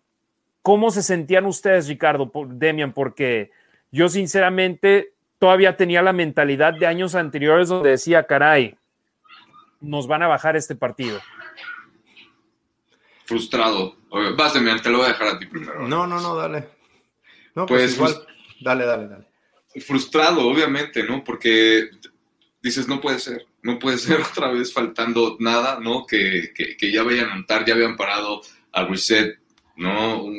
una jugada anterior y termina esa jugada donde por fin anota y ves a Jonathan Hankins reclamando un castigo enorme a los árbitros que otra vez no vieron casualmente, ¿no? Entonces, todo eso eleva la frustración y, pues, no sé, empieza el panorama a, verse todo oscuro.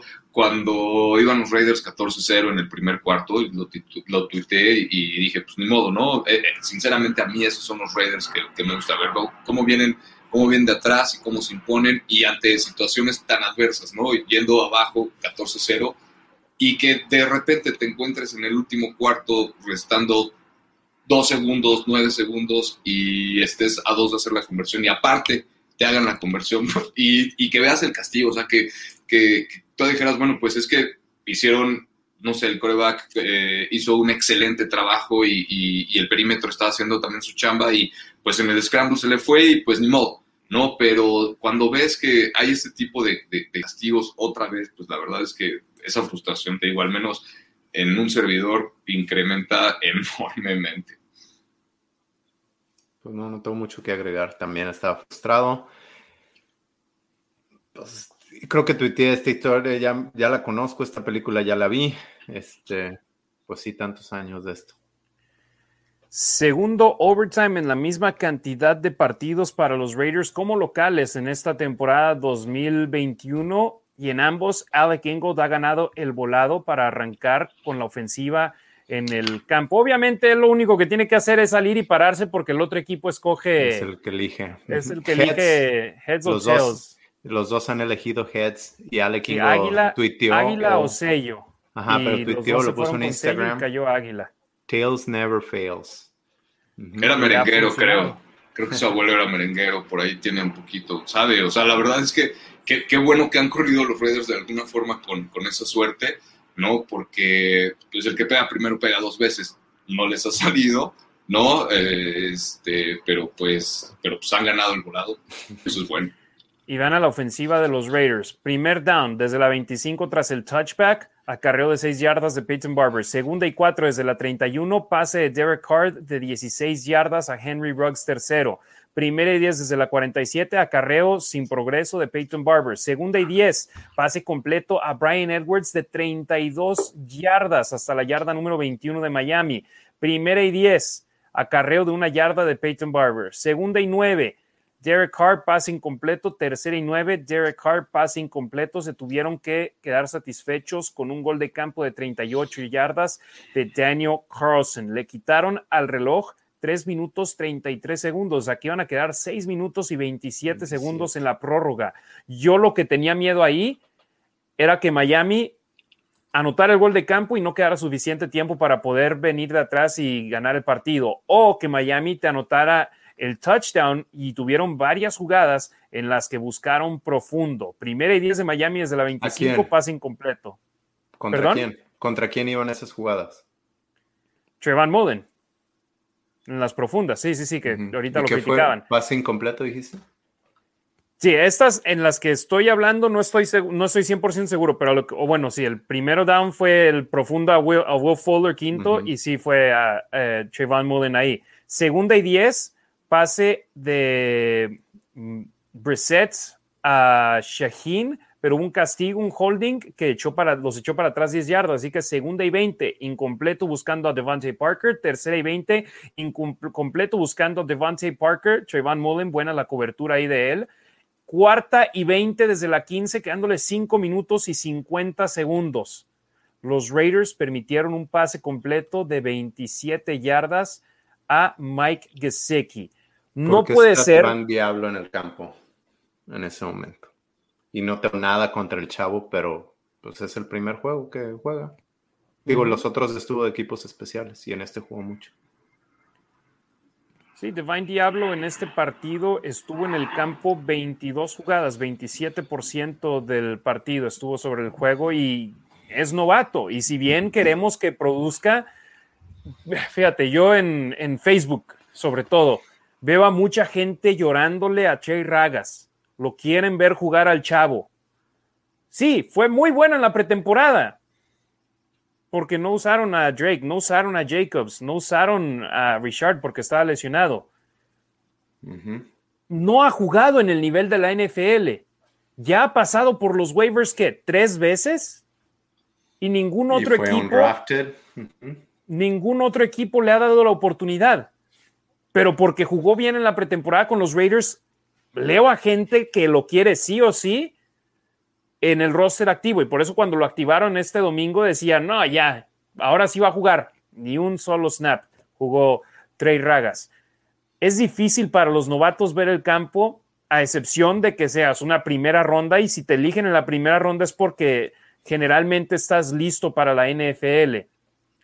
Hombre, Divine Diablo en esa jugada se notó que no está listo para la NFL ya. Puede jugarte de manera situacional, pero no está listo para jugar en estos momentos como lo está un Trayvon Merrick, al cual eligieron en la segunda ronda. Sí, y no necesariamente me voy a ir tan lejos si está o no listo, pero pones en cuarta y veinte para ganar el partido, pones a tus 11 mejores jugadores. ¿Él es uno de los 11 mejores jugadores a la defensa? Yo creo que no. Definitivamente, totalmente de acuerdo. Aparte, viéndolo desde el punto de vista del fútbol americano, ¿no? Pues puedes entender también, le dieron mucho tiempo a Brissett. No estoy justificando Diablo, definitivamente no. Pero la línea defensiva, al menos en esa jugada, le dio mucho tiempo a Brissett. Hay que entender, obviamente yo no soy nadie para corregir a Gus Bradley, pero por ejemplo, un servidor a lo mejor hubiera intentado disparar, ya sé que él no dispara, ¿no? Pero pues es cuarto y veinte, los tienes encajonados, no, manda, está bien, quieres meter a tu novato, quieres meter a Diablo, mándalo a que, mándalo a que dispare. No expongas a que te, a que te haga ¿no? la, primera oportunidad eh, cubriendo a tu ala cerrada, ¿no? A tu ala cerrada, fue sí el que, el que hizo el primer 10. Entonces, no sé, ¿no? yo lo hubiera manejado a lo mejor de otra manera, pero pero hay que entender también esas cosas, ¿no? No es justificación definitivamente para Diablo, pero sí hay que entender todas esas cosas. Aparte, un, un, apunte anterior en esa tercera y veinte, no sé si ya lo mencionamos, quien bateó el, el pase fue Trayvon Mullen Jr., ¿no? Entonces, ese, ese fue un pequeño apunte, pero, pero pues sí hay que, yo lo veo de esa parte también, ¿no? Fue el quinto mejor calificado de la defensa según uh, Pro Football Focus. Entonces, después de convertir en cuarta y 20, Miami, primera y 10, pase incompleto. Segunda y 10, pase completo de 3 yardas. En tercera y 7, desde su yarda 45, sorprenden y se van con un acarreo de Miles Gaskin de 15 yardas y puso ya al conjunto de Miami cerca de territorio de gol de campo. Primera y 10, Jacoby Brissett, pase incompleto, profundo al centro buscando a Will Fuller, pero Trayvon Mullen bien estuvo ahí para poder detener ese avance. Segunda y 10, Preset pase de 7 yardas a la yarda número 33 y en tercera y 3 detienen a Jacoby Brissett en un acarreo de una yarda, se van por el gol de campo de 50 yardas. Jason Sanders, que había fallado uno de entre 40 y 49, es para terminar la primera mitad, anotó el de 50 yardas y le dejó a los Raiders dos minutos con 49 segundos para poder buscar ganar el juego. Recordemos las reglas del overtime. Cada equipo tiene la oportunidad de tener una posesión siempre y cuando el primero no anote touchdown. Si es un gol de campo, el rival puede responder.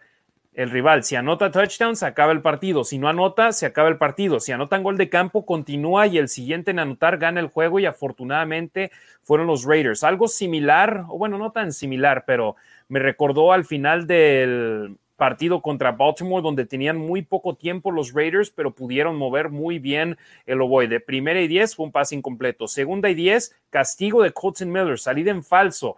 Segunda y quince, Derek Carr, 34 yardas a Brian Edwards. Brian Edwards en, el, en, en la transmisión del partido dije es Mr. Overtime, el señor Overtime.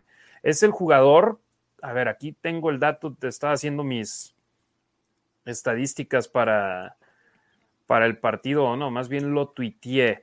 Tiene, si no me equivoco, 104 yardas en overtime ya en esta temporada después de tres semanas de actividad, que son números mayores, porque por lo general... El líder de la liga pero los equipos no juegan tanto, pues tanto overtime. Por eso. Exactamente. Pero cuatro recepciones, 109 yardas. Es la mayor cantidad para un jugador en una temporada durante el overtime, por lo menos desde 1991. Y van tres juegos. Y van tres juegos, dos de ellos de overtime. Y también lo voy a decir, Derek Carr, sí, muchas yardas, muchas estadísticas, pero ha tenido cuatro posesiones extras, cuatro posesiones en overtime, dos contra Baltimore, dos contra los Delfines de Miami.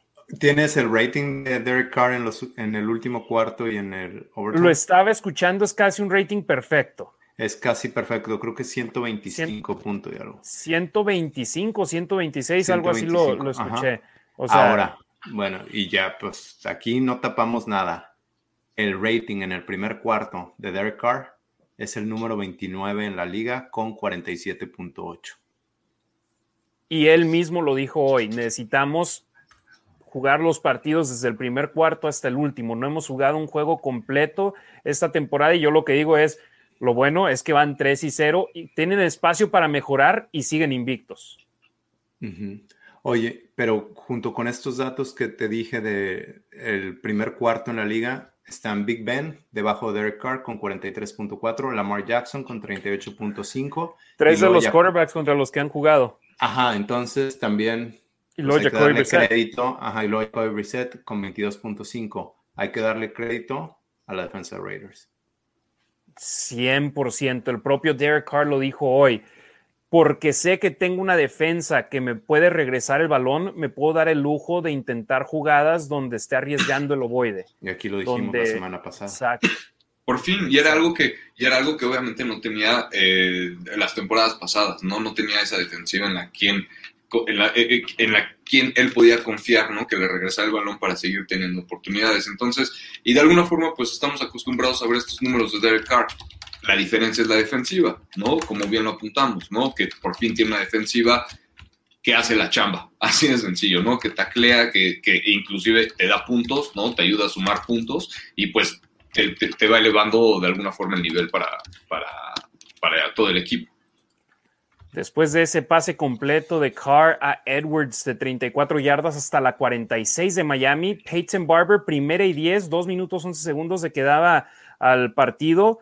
Un acarreo de 19 yardas hasta la 27 del conjunto de Miami. Después corre de nueva cuenta Peyton Barber, 8 eh, yardas, pausa de los dos minutos, ya están en la yarda número 11 de Miami, ya es un ataque de zona roja. Yo no entiendo por qué no intentaron el gol de campo ahí.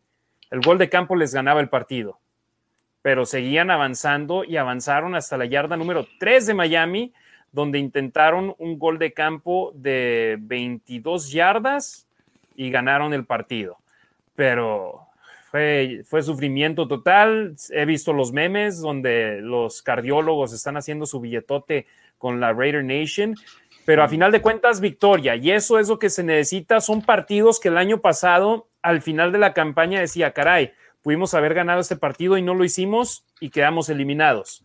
Los Raiders necesitan ir piling up, acumulando los triunfos y tener para el final de la campaña un número por encima de 10 para potencialmente entrar a los playoffs. Pero para todos los expertos que tenían en siete y medio, en siete victorias a los Raiders, ya tienen tres. Este, oye, y también las victorias que llevan son contra equipos de la AFC que van a estar peleando por un puesto de comodines, quizá. Sí. Entonces, ahí tiene ventaja Raiders. Sí, obviamente tu primer criterio de desempate son las victorias divisionales, pero después de las victorias divisionales son las victorias de conferencia. Y ahí en victorias, Ajá, perdón. Dale. Adelante. Y en victorias divisionales, Raiders ahorita está como número uno de la división. Me fui. O bueno. ¿Estás ahí? Se fue. Me corté un poco, ¿no? Me fui yo. Se cortó. Ah. Uno de los no dos. No sabía si era yo. Este, Raiders está arriba, pero si gana Denver y Raiders pierde, Raiders se va a tercer lugar. Porque Sí, Chargers porque tiene victorias sobre ellos tiene y tiene dos divisional. divisionales. Ujú. Sí, y los Raiders este es apenas su primer partido contra un rival del oeste de la americana, entonces ojo con eso. Por eso este partido es todavía, desde el principio, es de suma importancia para el conjunto negro y plata. Y mira, a final de cuentas, en la semana 17, o bueno, ahora la 18, ya no importa, nunca ha importado en qué posición estabas en la semana 4. Obvio nos gusta ver al equipo en la cima de la división, en la cima de la conferencia, pero no importa mucho en estos momentos, importa al final de la campaña y para estar arriba al final de la campaña necesitas empezar ganando los juegos divisionales desde ahorita. Y el año pasado no le fue nada mal a los Raiders en partidos divisionales. 4 y 2. Entonces, si terminas con el mismo récord que yo preferiría que fuese mejor, pero 4-2 en la división es una buena marca. Pero empezando, estos son los juegos difíciles, los de visitantes contra los rivales divisionales. Y antes de pasar con los cargadores de Los Ángeles, mencionaste la estadística de que le ganaron a tres equipos que van a estar peleando por puestos de postemporada. Es la primera vez en la historia de la NFL que un equipo arranca la campaña con tres victorias consecutivas contra tres equipos que tuvieron 10 o más triunfos la temporada anterior. El propio John Gruden dijo, los Delfines de en la primera conferencia de prensa de la semana, sí, es nuestro tercer equipo consecutivo de playoffs. Y dije, ah, caray, no. Ellos no, no jugaron en la postemporada, uh -huh. sí. Los Delfines no jugaron en la postemporada, pero tuvieron 10 y victorias. con 10 triunfos, ajá.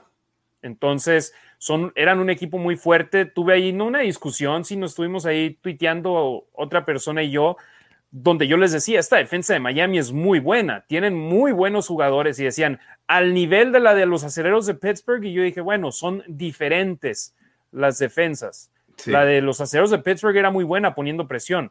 La de los Delfines de Miami era muy buena en cobertura. Hombre, Xavier Howard y Byron Jones son dos esquineros de 20 millones de dólares cada uno. No, y también presionando. Estuvieron disparando. Sí, no, le pusieron, le pusieron, uh -huh. Derek Carr no tenía tiempo para poder ni pensar. Traían Entonces, a la línea ofensiva. Oye, y, y, eso me da pie a algunos, algunas estadísticas que les quiero compartir.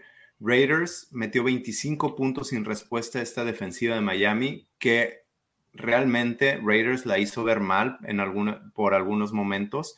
Vamos a ver al final de la temporada cómo quedan, pero creo que la defensiva es muy buena. Brian Flores tiene muy buena, muy buena idea y juega un muy buen fútbol. Alguien también me decía que, que Derek Carr no está lanzando mucho, no está lanzando muy largo y pasé por ahí unas estadísticas. Tiene 23 jugadas de más de 20 yardas con 21 pases completos, o sea, 21 de 23. Y es el primero, lidera la liga en, en intentos con 21 digo, con 23 y en completos con 21. También tiene 59 jugadas de más de 10 yardas y también es el primero en la liga. Y lleva 7 juegos al hilo con más de 300 yardas, con 300 yardas o más. Ya hablábamos que completó pases con 9 receptores, pero no nada más eso, 6 de ellos tuvieron 5 targets o más. Henry Rocks, Darren Waller tuvieron 7 targets cada uno.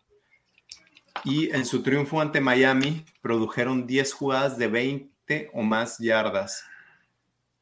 Eh, empata como el mayor número de jugadas de 20 o más yardas en un partido en los últimos 5 años. Sí, números que no mienten, números uh -huh. que te dicen que los Raiders, hombre, ¿cuántas veces tuvimos jugadas de 20 o más yardas del año pasado en un partido o más de 5? Claro. O sea, se está viendo bien esta ofensiva y Ricardo, vi tu publicación sobre los receptores abiertos de los Raiders. Cuatro con 200 o más yardas tras tres semanas. Correcto, y para el calibre de, de receptores que se les tiene catalogados, ¿no? Que, que o, y, o criticados, ¿no? Como siempre. Traigan a Julio Jones, que, traigan a AJ exacto. Green. No, Pero ya quieren traer a, a Adams también. Exacto. Les dijimos que estaban completos. Sí, y, y, y, pues igual, ¿no? también lo decía, es parte de las ventajas de por fin poder tener a tu cuerpo de receptores completos desde principio de año, ¿no? Ninguno de estos fue agente libre de este año, ¿no? Es parte del proceso, de, todo este proceso que tienes que llegar algún momento a cumplir, ¿no? Que, que todas esas inversiones que les haces, a lo mejor, por ejemplo, tus receptores, todos estos scouts que, que, que mandas para, para verlos, para, para, ver cómo se pueden acoplar a tu sistema ofensivo, ¿no? Que, que les hagas no jugadas especiales, pero jugadas de alguna forma que exploten sus habilidades, ¿no? Eh, específicamente para ese tipo de jugadores, como y jugadas como para las Renfro, ¿no? Eh, eh, y ahí tengo una pregunta, Ricardo. ¿Cuántos receptores de los Raiders tienen más de un touchdown por aire? Más de. ¿Son seis, siete, ocho? No, pero ¿cuántos tienen más de uno? Ah, ninguno, ninguno, no, ninguno. Todos, todos llevan uno, todos llevan Exacto. uno. Y, y desde... incluidos en esa lista están Moreau, está Zay Jones, que tienen poco yardaje, que no tienen tanta producción, pero que Derek Carlos ha buscado en esos momentos clave. Obviamente, Ruggs tiene el suyo, eh, Peyton Barber, bueno, el suyo fue por tierra, pero Ruggs, Renfro y Waller, de los receptores con 200 o más yardas, tienen su touchdown. Pero aparte de ellos, Zay Jones tiene 61 yardas y un touchdown. Ingold, 23 yardas y un touchdown. Moreau, 42 yardas y un touchdown. Si bien los cuatro de arriba sorprende que hay cuatro de 200 o más yardas, los de abajo también son productivos. Zay Jones, Zay Jones otra vez este, este juego tuvo una recepción también clave, ¿no? Sí, sí, sí, sí. Y estás viendo que te cacha el ala cerrada, te cacha el corredor, te cachan tus receptores, ¿no? No nada más es tu receptor número uno, ¿no? O el del slot, ¿no? Sino son los abiertos, es el del slot, son los dos cerrados, es el fullback, ¿no? Es, eh, es el corredor también Drake, que no ha anotado, ¿no? Pero, pero, pero pues ahí está, o sea, es muy buen receptor también y, y muy buen bloqueador también. Sí, Kenyon Drake tiene 138 yardas por aire. Y ahí te va esta estadística, ahora ya metiéndonos al partido contra los cargadores de Los Ángeles. Justin Herbert ha lanzado para 956 yardas, de las cuales 553 han sido entre Mike Williams y Keenan Allen. El resto del equipo solo ha sumado 403 yardas aéreas en los primeros tres juegos de la temporada. Y ellos, ves los puntos que han anotado a pesar de tener a estas eminencias ofensivas como Herbert, Allen, Williams, Eckler tienen una cantidad de puntos muy baja esta temporada. Contra los jefes fue su partido donde mejor les ha ido. Explotaron. Pero contra Washington batallaron, contra los vaqueros batallaron y en ambos tuvieron pérdidas de balón en las diagonales eh, del rival. O sea, los Raiders me parece que teniendo un buen plan de juego contra sus dos armas primordiales pueden hacer un buen papel en Los Ángeles. Oye, dijiste que han tenido, que tuvieron pérdidas de balón cerca de la yarda, cerca de la zona de anotación del rival.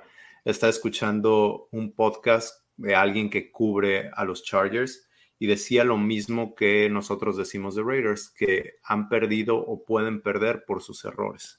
Entonces, básicamente se sienten ellos también así de fuertes o, o creen que sus errores es lo que, lo que los mataron, si no podrían estar 3 y 0. Claro, y, aparte otra gran ventaja que me parece que tienen los Raiders se llama Gus Bradley, ¿no? Que conoce perfectamente el sistema. Oye, Gus Bradley, Ron Miles, los jugadores, los Hayward, ¿no? Obviamente, saben, se cuánto tiempo estuvieron juntos. Rich Smith, también, el coach de, linebackers, también es ex de los cargadores. Y los asistentes de ellos, el hijo de Miles, el asistente de Smith, también son ex de los Chargers. Entonces, entonces y, jugabas contra los Raiders dos veces por año, entonces sabes cómo explotar de alguna forma, cómo explotaban ¿no? las debilidades de los Raiders. Ahora te la vamos a cambiar y de alguna forma tengo más conocimiento sobre tu plan de juego, ¿no? entendiendo que somos Raiders contra los Chargers y todo eso obviamente va a dar una super ventaja al momento del partido. Aparte, otro punto, el último partido de los Raiders, el 9 de enero, es contra los Chargers y es en Las Vegas, ¿no? Entonces, hay que ver. También, o sea... puede ser por el campeonato de división, digo, no me quiero adelantar, pero... Vamos a ver, hay que tal, pero parece que... Y otro dato, por ejemplo, Denzel Perryman, que cuántos no lo criticaron y decían, no, viene lesionado, no está jugando tanto, no, no, ya, ya es cartucho quemado. Perryman entre el 2015 y 2020 con los cargadores de entre San Diego y Los Ángeles tuvo seis juegos en total de 10 o más tacleadas. Perryman tiene ya en los tres con los Raiders, tres de diez o más tacleadas y en todos ha encabezado el equipo en ese departamento estadístico. O sea, está jugando su mejor nivel de su carrera este año con los Raiders de Las Vegas y ahora tendrá la motivación de jugar contra el equipo que lo eligió en el draft, que estuvo con ellos varios años y que no le quisieron dar extensión, al igual que Casey Hayward Jr., al igual que Darius Phylan. Exacto, y aparte van a llegar a jugar al SoFi Stadium, y y van a llegar al SoFi Stadium de locales, ¿no? por fin. en negro y plata. Por fin, ¿no? Hay, hay, un video también por ahí, perdón, Demian, antes de que se me ah, vaya, ¿no? Donde están platicando ellos dos, ¿no? No me acuerdo si es Hayward y Perryman o, quién más. Sí, Hayward y Perryman al final del partido de contra Baltimore, ¿no? Y van saliendo, van, van festejando, van saliendo y se ve la tribuna negra y yo tuiteé así el screenshot de ese y mira, han de estar hablando de qué bien se siente tener tener fans apoyándote. Sí, exacto, ¿no? Entonces hay que ver, o sea, la verdad es que me emociona obviamente muchísimo este partido por el rival, por el escenario, por todo. Eh, ahorita vamos a seguir hablando de eso, pero, sí. Si de por sí se invadía a San Diego, que quedaba dos horas y media, ahora que están jugando en la mera ciudad de Los Ángeles, va a ser aún mejor. Vivid Seats, uno de los revendedores de boletos legales acá en los Estados Unidos, dijo que el 75%, por, le pronostican que el 75% del estadio va a ser de los Raiders. Así que ojo con eso. ¿Y qué dijo Carr hoy cuando se le preguntó? Sí, que desde que llegó al equipo como novato, que Charles Woodson le decía, hey, es un partido más como locales para nosotros, un juego extra de locales. Sí, dijo, pues él que es súper respetuoso, de hecho acababa de hablar muy bien de, Justin Herbert. Eh, dijo, no les estoy tirando, estos son hechos. Es sí, dice con todo respeto. Ajá. Sí. Que, en realidad a los, los Chargers siempre juegan de visita. Y lo saben, ¿eh? Lo saben. Sí, todo el mundo lo sabe, toda la NFL lo sabe. O sea, no, no Pero hay diferencia entre, por ejemplo, los Vaqueros de Dallas son uno de los equipos más populares de todo el país y de igual manera ellos tuvieron 80% de las tribunas a su favor en Los Ángeles en la semana 2. Sí. Sí, en la semana 2 los Raiders va a ser igual o aún más bravo con el conjunto de los Raiders porque es la ciudad del Los Angeles Raiders. Son, es una de las tres capitales de la nación Raider. La primera Oakland, la segunda Los Ángeles y la actual la ciudad de Las Vegas, Nevada. ¿Les parece? Vamos con algunos de los comentarios, llevamos un poquito atrasados con, con ellos. Déjame, dar unos, déjame dar unos datos de la defensa. Max Crosby tiene 21 presiones en tres partidos según PFF. Ya hemos Líder dicho. de la NFL, ¿no? Ajá, algunas, algunas compañías eh, califican las presiones de diferente manera. El Crosby es el líder de la NFL y le siguen Aaron Donald y Miles Garrett, seguramente les suenan familiares, con 16. Entonces Crosby tiene cinco más que ellos. Son eh, buenos esos chavos. Sí, sí, no, no, estaría mal tenerlos acá. ¿No, eh, ¿No son un Mac por ahí? No, no, no lo vi por ahí. Crosby tiene 12 quarterback hits.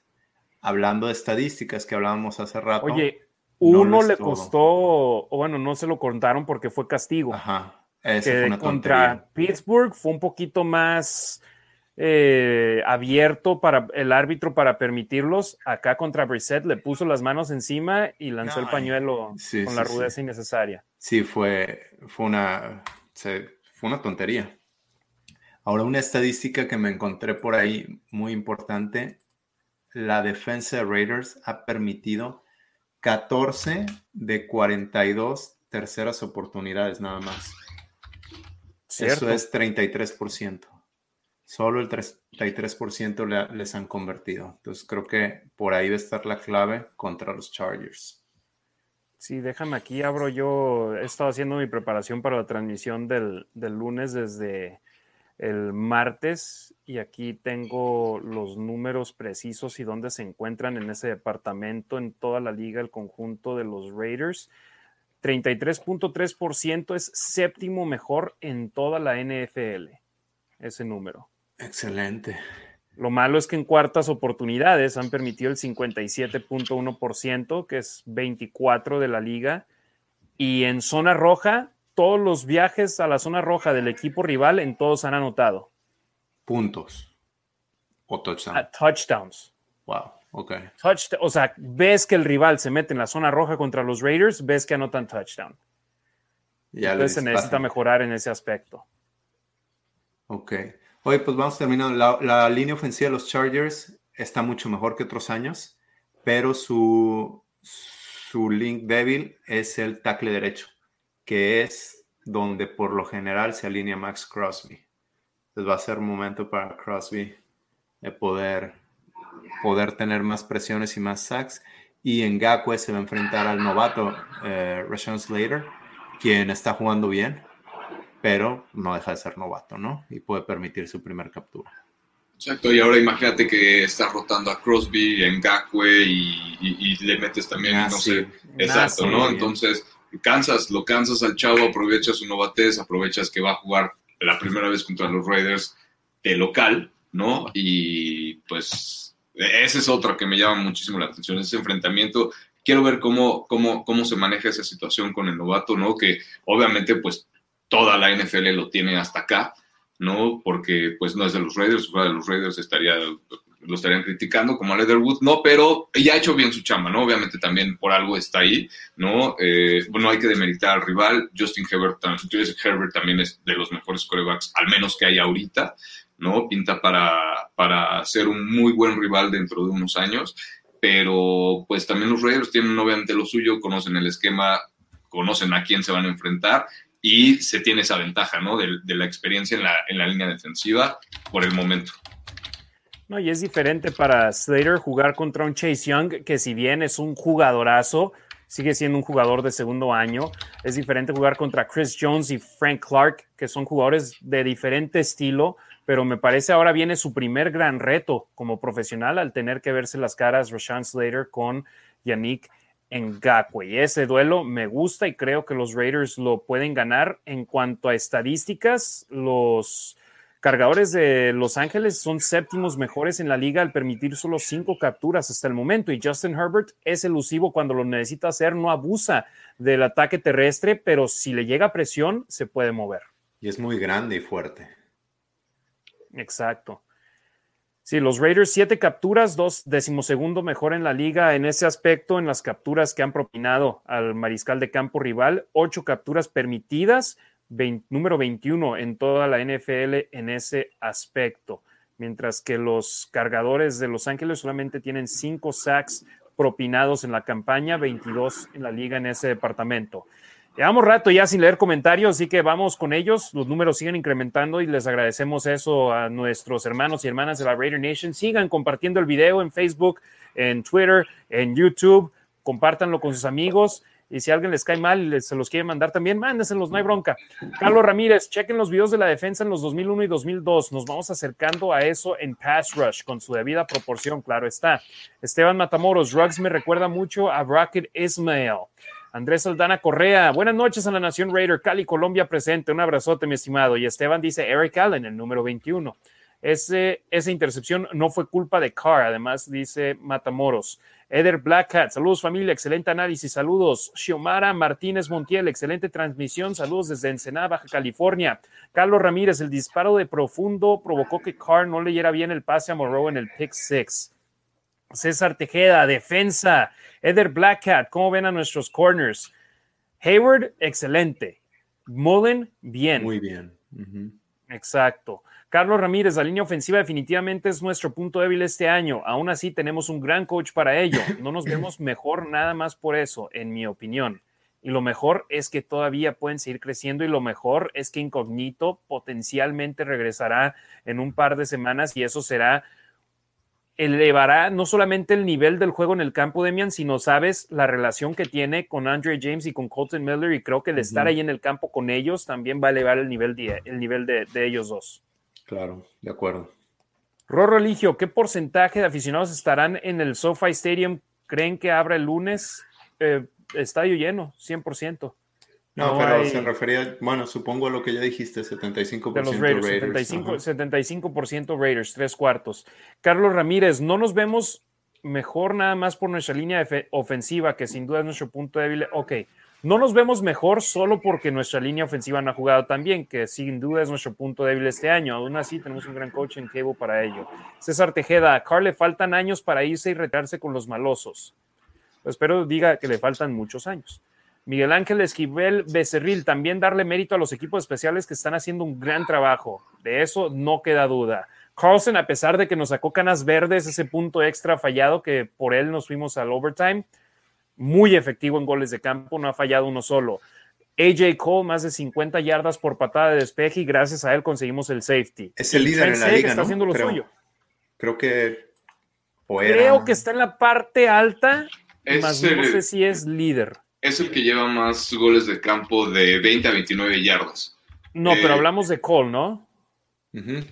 AJ Cole Ah, es perdón. número 2 en la liga con un promedio de 51.6 yardas en patadas de despeje. Eh, tú hablabas de De Daniel Carlson. Carlson, ¿no? Sí, Yo lo tengo correcto. hasta arriba, 51.6 y lo tengo arriba. Arriba de Andy Lee, 51.5, según The, Tengo, o bueno, The Football Database.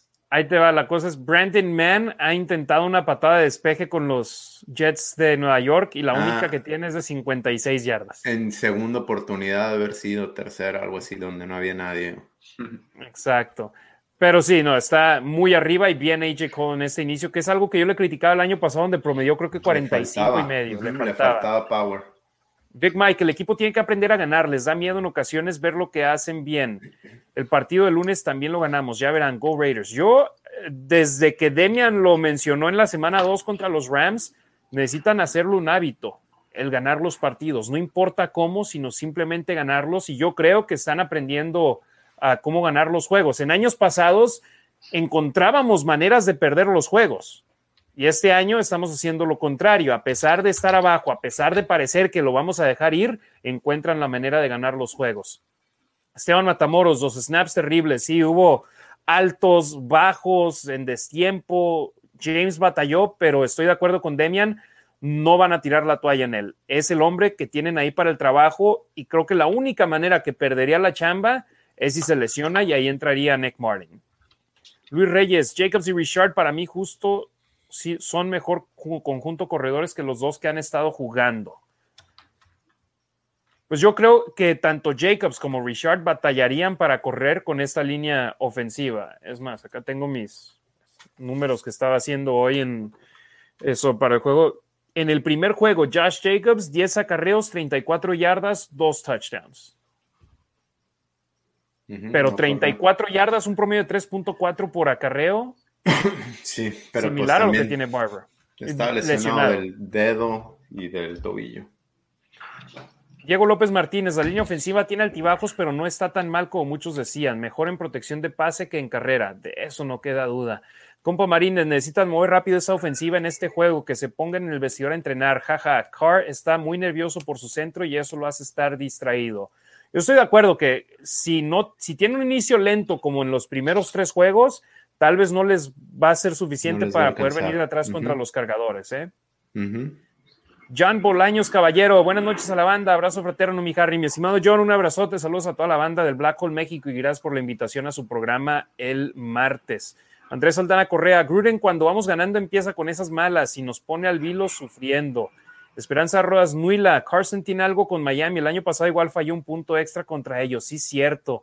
Por Ah, el ¿fue contra punto ellos? extra fallado contra Miami también nos fuimos al overtime contra, contra los Delfines. Háblale. Pero, por favor, eh, Carlos Ramírez, ¿cuántos holdings se perdonaron a la línea de Miami? Demasiados. En la anotación de Brissett agarraron a Hankins lo mismo que dijo Demian.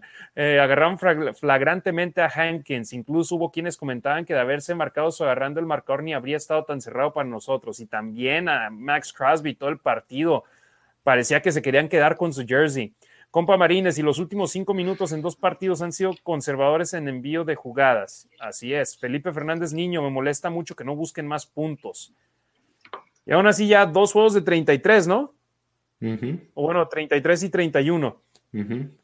El Adger Mondragón, los Raiders no saben aniquilar al rival y eso tiene que cambiar. Si pueden meterle más puntos, deben hacerlo. Y creo que vamos a las mismas. Si anotaron 33 contra Baltimore, 31 contra Miami, sin poder aniquilarlos, imagínate cuando la ofensiva arranque bien el primer cuarto, cómo va a ser, cómo va a ser esta ofensiva de los Raiders. Pero espero sí verlo, ¿eh? porque el año pasado yo decía lo mismo. Van bien, van 6-3, imagínate ahora que limpian esos errores y pues nomás no. Demian, y lo, lo bueno es, ¿te acuerdas el año pasado cuando jugamos contra Atlanta lo que se decía? Eh, papita, 7-3. Los Jets, dos, esos dos seguidos vamos a estar con 8 y 3. Se confiaban y qué pasaba. Y contra Miami muchos creían lo mismo. Está lesionado el quarterback, vienen de perder 35-0, se va a armar, juego fácil. Los Raiders no pensaban así. Batallaron para ganar, pero al, final, de cuentas ganaron el partido.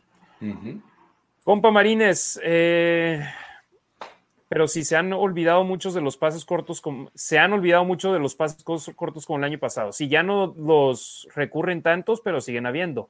Jorge Soria Aspeitia, saludos de Morelia, qué buen análisis, vamos por el 4-0. David Michael, Raider Puppet says, what's up, nation? Saludos al Raider Puppet, que ahí lo, lo vi en el tailgate. Roberto Strempler, hola Harry, Demian Ricardo desde Quereta Rock. Ale Kengo es nuestro golden ticket para el overtime. Sí, hay que ganar todos los volados en overtime. Y además dice, James y Leatherwood tienen que mejorar y mucho. Ya hay mucho tape de que son el eslabón más débil del equipo. Israel Muredú Hernández. A ver, ¿dónde quedó Israel? Wow, tenemos muchísimos más comentarios de los que creía, pero vamos, vamos por todos. Eh, nada más que necesito leer el que. Aquí está Israel. Llegando corriendo para verlos. Un saludo a los tres. Espero la defensa sea la clave del juego contra los cargadores. Raiders, just win, baby. Carlos Ramírez, cuarta y veinte. Les perdonó un jalón a Ngakwe.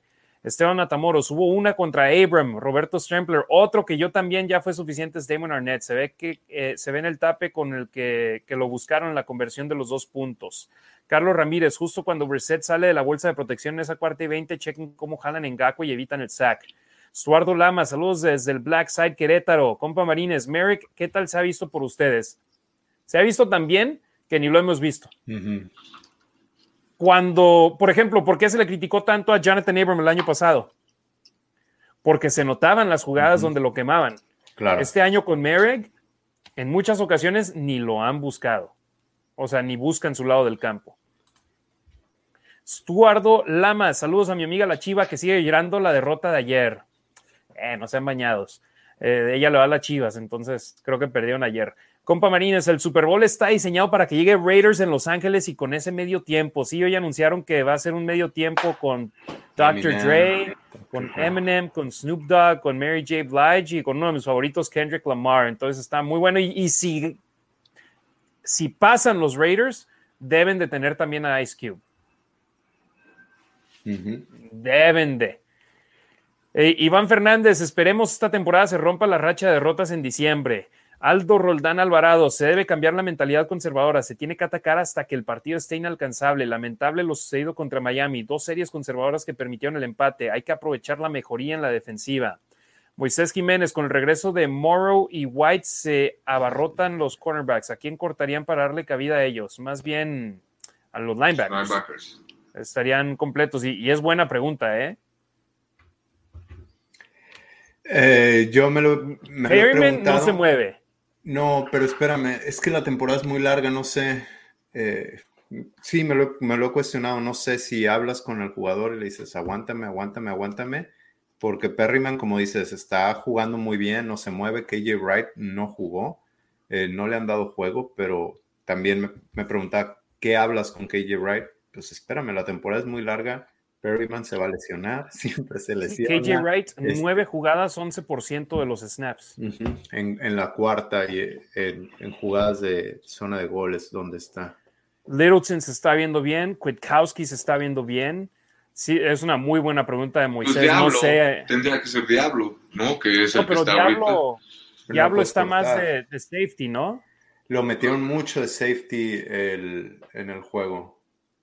Pues pues sí, pero a lo mejor por posición, igual, ¿no? O sea, podrías aprovechar a lo mejor que lo puedes mover como linebacker porque él está como linebacker en el roster de alguna forma, ¿no? Aunque lo hayan metido a lo mejor como safety, él, él, está como linebacker. Entonces, a lo mejor para hacer espacio, no sé si podrían hacer algo como para cambiarlo de safety o algo así, no sé, ¿no? Habría que ver, pero pues yo creo que al menos por posición tendría que ser. Sí, ahora lo usaron más de safety por la cuestión de las lesiones de Timmer y de Levitt y que tal vez no tenían la tanta confianza en Tyree Gillespie.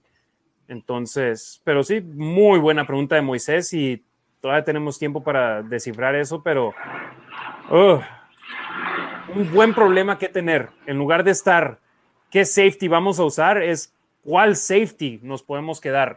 César Tímido Ruiz, tarde pero seguro, aquí mirando el show. Saludos de Bakersfield. Primo, un saludote, un abrazote hasta Bakersfield. Nos vemos la próxima, que vengan tú, tú, la banda, todos, ahí, ahí nos, nos juntamos. Mon Janes de Villanueva, saludos a los tres, besos a Rasgit, mándenme saludos. Saludos. Un saludote a Moni, gracias por prestarnos a tu marido por un par de horas todos los jueves. Life Fox, saludos de Monterrey, Harry, Demian, Ricardo, Milay, un abrazote, gracias por siempre apoyar. Carlos Ramírez, aunque dicen que es otro sistema el que trae Chargers, que no es uno que realmente conozca bien Bradley. Sin embargo, sí hay ciertas cosas como comentan de todos modos. Sí, conoce a los jugadores. Sí, sí, sí. Y por ejemplo, cuando juegan titulares contra titulares en las prácticas, Perryman jugaba contra los titulares, Hayward jugaba contra los titulares. Ya Fylan no, porque ya es de tres años atrás pero trae sed de venganza contra los Chargers. Me, gusta que, que, haya ese deseo de ganarles, no solo de nosotros como fans que odiamos deportivamente a nuestros rivales divisionales, sino ellos contra su ex equipo, tal y como sucedió en partidos anteriores, por ejemplo, Kenyon Drake, que estuvo a una nadita de un touchdown contra Miami. Eh, Esteban Matamoros, Raiders va a jugar con el uniforme negro y prácticamente de local. ¿Van a jugar de negro? Yo sé que los Chargers van a jugar con el Baby Blue, entonces tal vez sí para el contraste, porque el Baby Blue y el blanco estaría difícil, ¿no? Puede ser, no sé, no sabía. Del uniforme que juguemos, vamos a ir a ganarle. Eso sí, si van a ir a Los Ángeles, usen el negro, no usen el blanco, porque con el negro, ellos tienen uniformes blancos, azules, amarillos, de otro tipo de azul, entonces ellos no tienen identidad. Nosotros sí, Usamos el negro siempre de locales. Porten sus colores negros en Los Ángeles. Eh, Verónica, Verónica, bueno, así, así está en Facebook. Saludos, Verónica. Hola desde Madera, California. Saludos, Vero. Armando Trejo, se le ha dado mucho crédito a Chargers de que salen como favoritos porque le ganaron a, Kansas City, pero también Los Ángeles saben que Raiders tampoco va a ser un flan. Ganamos 30-20 y rompemos la quiniela de no favorito. ¿Cuál es su pronóstico? Así vamos a cerrar el programa con nuestros pronósticos. Vladimir González, veo mil veces mejor a la defensa, el perímetro mejor, controlar los castigos en contra. Tienen que presionar al quarterback en este próximo juego. Saludos desde el Estado de México a toda la nación Raider. Hablando de castigos, les quiero dar estos datos sobre nuestros penalties que no son números buenos, compañeros. No sé si han visto ustedes la situación de los. No. Pero nos hemos visto mejor en, los últimos años, Demian, porque siempre éramos último lugar de toda la liga. Pero, por ejemplo, ahorita 23 castigos, 206 yardas. Eso sí, los rivales de los Raiders tienen 18 castigos, 182 yardas, casi lo mismo. Pero por, con los Raiders, con esa estadística de castigos, están a ver, déjame ver dónde tengo esa estadística de los castigos. Ah, la tengo que encontrar aquí entre todas mis notas, pero estaba viendo, los Chargers son el peor equipo en ese departamento estadístico. Entonces, tienen que aprovechar esa situación de que los, a los Chargers les encanta dispararse en el pie. De hecho, va a ser, les adelanto, es una de mis claves del partido para el juego del, del lunes. Aquí es, aquí sí tengo que tener las estadísticas. Em, contra Baltimore, 10 castigos, 62 yardas. En Pittsburgh, 5 castigos, 40 yardas. Contra Miami, 8 castigos, 104 yardas. Pero Los Ángeles, 6 castigos, 94 yardas en Washington. 12 castigos, 99 yardas en Dallas. En Kansas, 8 castigos, 50 yardas. Ellos tienen más yardaje, más castigos y te digo, son los peores en la liga en ese departamento estadístico. Entonces, los Raiders evitarlos y los Chargers déjanlos que se disparen en el pie. De acuerdo. Striker Sack, solo Jess Wayne, baby. Paul Arco, saludos familia, un poco atrasado aquí. Buenas noticias, Raiders, let's go 4-0. Amado Nervo, hoy llegué tarde, saludos jóvenes. Puedes ver el programa ya después de que se acabe, verlo desde el principio o escucharlo en Spotify o en Apple Podcast. Striker Sack, pero un, abrazote amado y a Paul también. Striker Sack, ¿creen que regresará Jacob al Jacobs al partido contra Chargers? Personalmente, Harry Ruiz, yo creo que sí, por lo visto en los videos de hoy. ¿Ustedes? De acuerdo, por lo que se ve, que sí. Totalmente de acuerdo, y no, hubieran sacado a lo mejor ese video. Digo, e, e, era una, una, una, una, parte de la práctica en la que sí se permite sacar ese tipo de, de video, ¿no? Pero sinceramente esa parte se vio súper bien, se vio aparte emocionado, ¿no? De alguna forma prendido, prendido al respecto. Entonces, tiene mucho, sabe que tiene mucho que demostrar, sabe que el sistema ofensivo de alguna forma, al menos el sistema terrestre, pues va enfocado a él, ¿no? Porque él lo discutimos, ¿no? Lo decíamos igual hace muchos programas, que a lo mejor no había tan claro un running back uno, ¿no? Un, corredor titular y un corredor de segundo equipo, sino que más bien eran el 1A y el, y el 1B.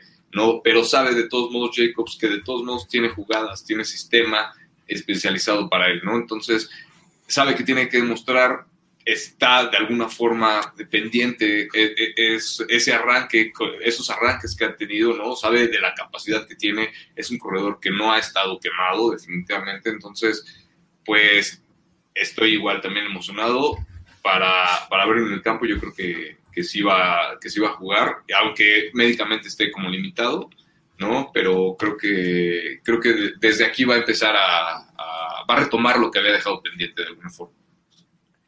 Jorge Soria Aspeiti, hay que aprender a ganar a los Raiders con mucho sufrimiento, pero con mucho corazón. Saludos desde Morelia. Amado Nervo, Jacob será clave para este juego. ¿No creen que Drake fue una mala inversión? Sinceramente no. O sea, si bien no ha sido espectacular en este inicio de campaña, el equipo está ganando, está siendo productivo en el ataque aéreo. Y si bien me encantaría que también sería productivo por el ataque terrestre, Demian, ¿cuándo es cuando los corredores se lesionan más? Cuando están en el ataque terrestre. Ah, sí, sí, sí. Ahí es donde llegan los golpes más fuertes. Y este, y creo que sí entiendo por qué lo dice, eh, pero ¿por qué no creo que haya sido una mala inversión? Simplemente porque Jacobs no ha estado. Por eso se le pagó. Eh, sí, Peyton Barber ha tomado la mayor cantidad de acarreos y es muy válido cuestionar, bueno, Peyton Barber lo agarraste hace tres semanas y no te costó nada, porque le estás pagando esta lana a Kenyon Drake? Creo que, creo que va por ahí y sí tienes razón. Sí, válida, válida la pregunta. Octavio López, Demian, me gusta tu gorra, ¿dónde la puedo conseguir? No la vi en la tienda del estadio. ¿Dónde, se junta la banda en Chicago? A ver, la primera pregunta, pues la compré hace que como tres años, Harry. Digo, no que Harry estuviera conmigo, pero él tiene la misma. Entonces, yo pues, tengo la misma, sí, yo creo que la compré en la tienda LEDs. Yo la compré allá en Oakland. Que por cierto, tienen una gorra fregoncísima. A ver si. Fui a la tienda el lunes eh, con una amiga que venía de, Oakland. Y vi la gorra y dije, está espectacular, la quiero comprar. Yo, la, yo fui el domingo aquí en Chicago a Leeds y tenían toda una fila, Leeds en Woodfield Mall, tenían una fila con... Haz de cuenta, es una barra tipo de plata que dice Raiders y luego la parte de abajo de la gorra también está muy padre. La bronca es que la venden en 75 dólares. Y dije, no, están locos. 40, tal vez agarro, 75, no. Luego esta también como para mujeres, parece como si fuera brillantina, pero no lo es y tiene el logotipo como en, en, plateado, como si fuera metal. Se ve muy padre, pero también 75 dólares. Digo, no, tan loco. Oye, ¿y Leeds ya no tiene la segunda gorra por mitad de precio? Ya no lo he visto. Antes siempre tenían eso. Pues me imagino que por la pandemia ya descontinuaron ese tipo de, ofertas, ¿no? pero no eran pues outlets nada más. No, en, el, en los malls, ¿no? Sí, en la mayoría. bueno, era compra dos y la tercera es mitad de precio, de lo que yo me acuerdo. Ah, ok. Y luego también si pagabas tus 5 dólares del membership de Leeds. Ah, no, sí, yo tengo mi membresía con ellos, te dan 20% de descuento. Esa no me falla.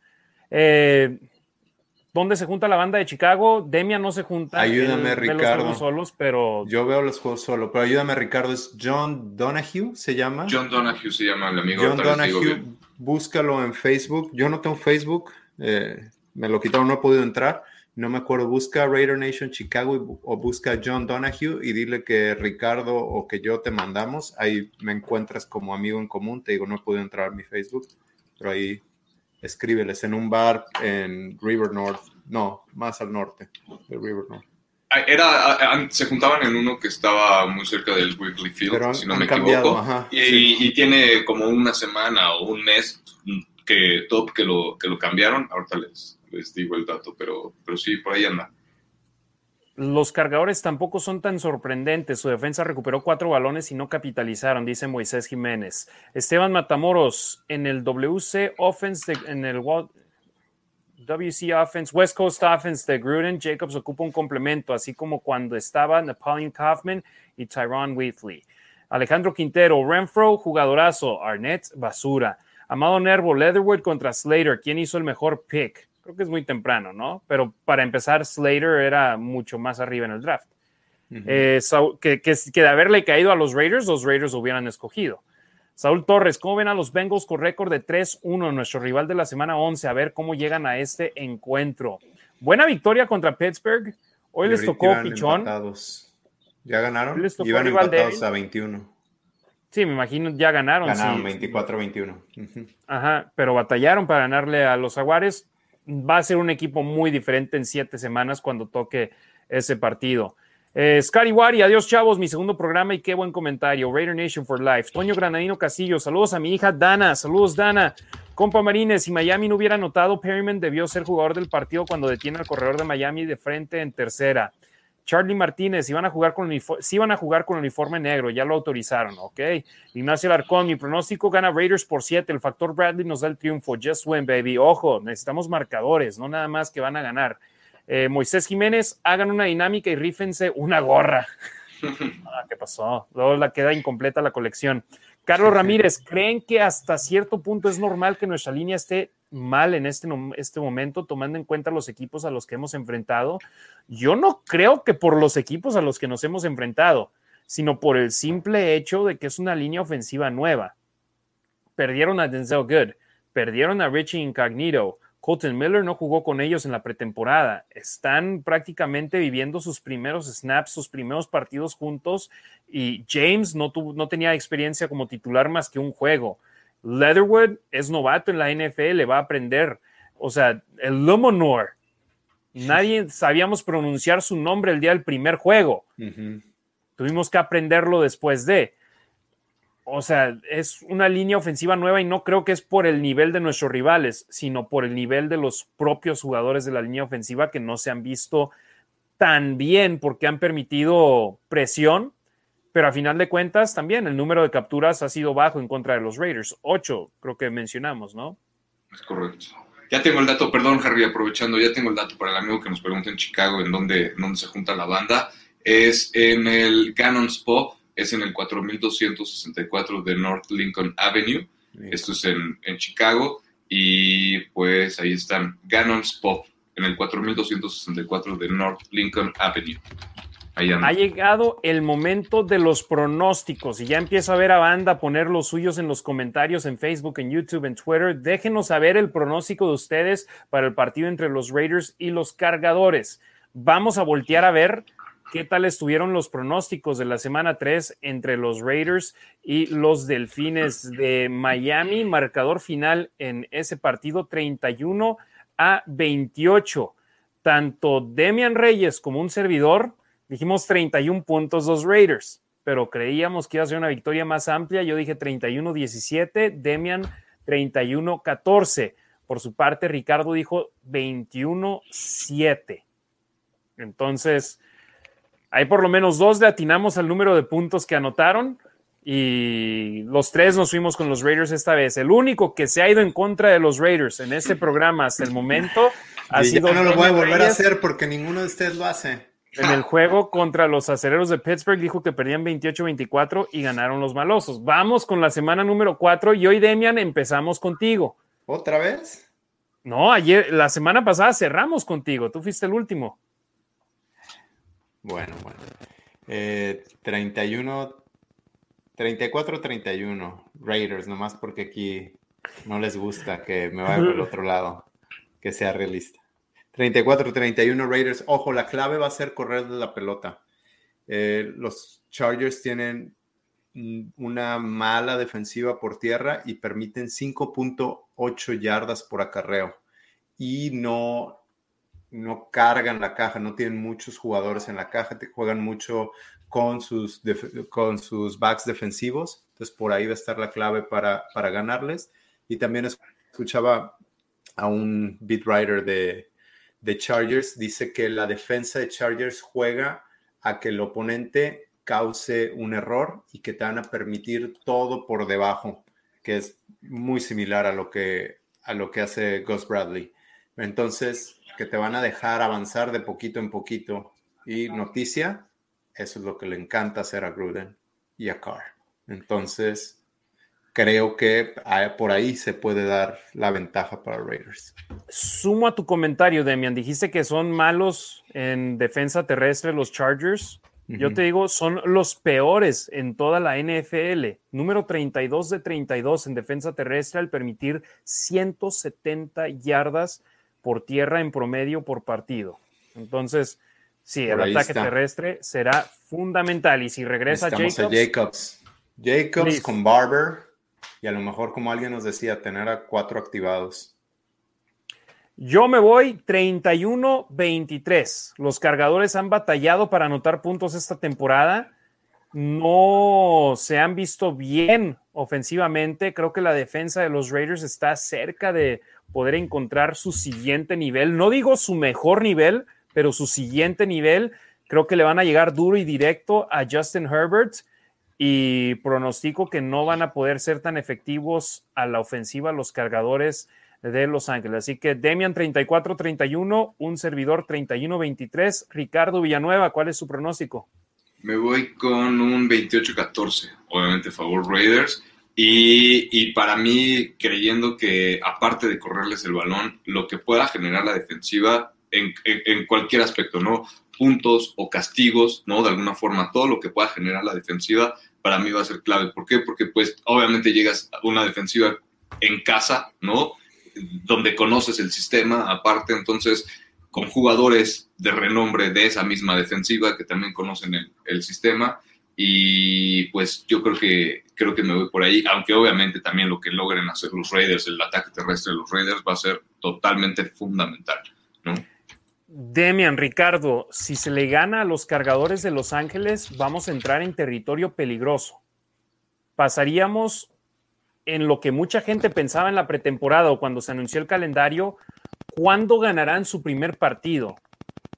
¿A cuál de los siguientes? Pasamos de eso a, si ganan los Raiders el domingo, ¿cuál juego es el primero que pierden?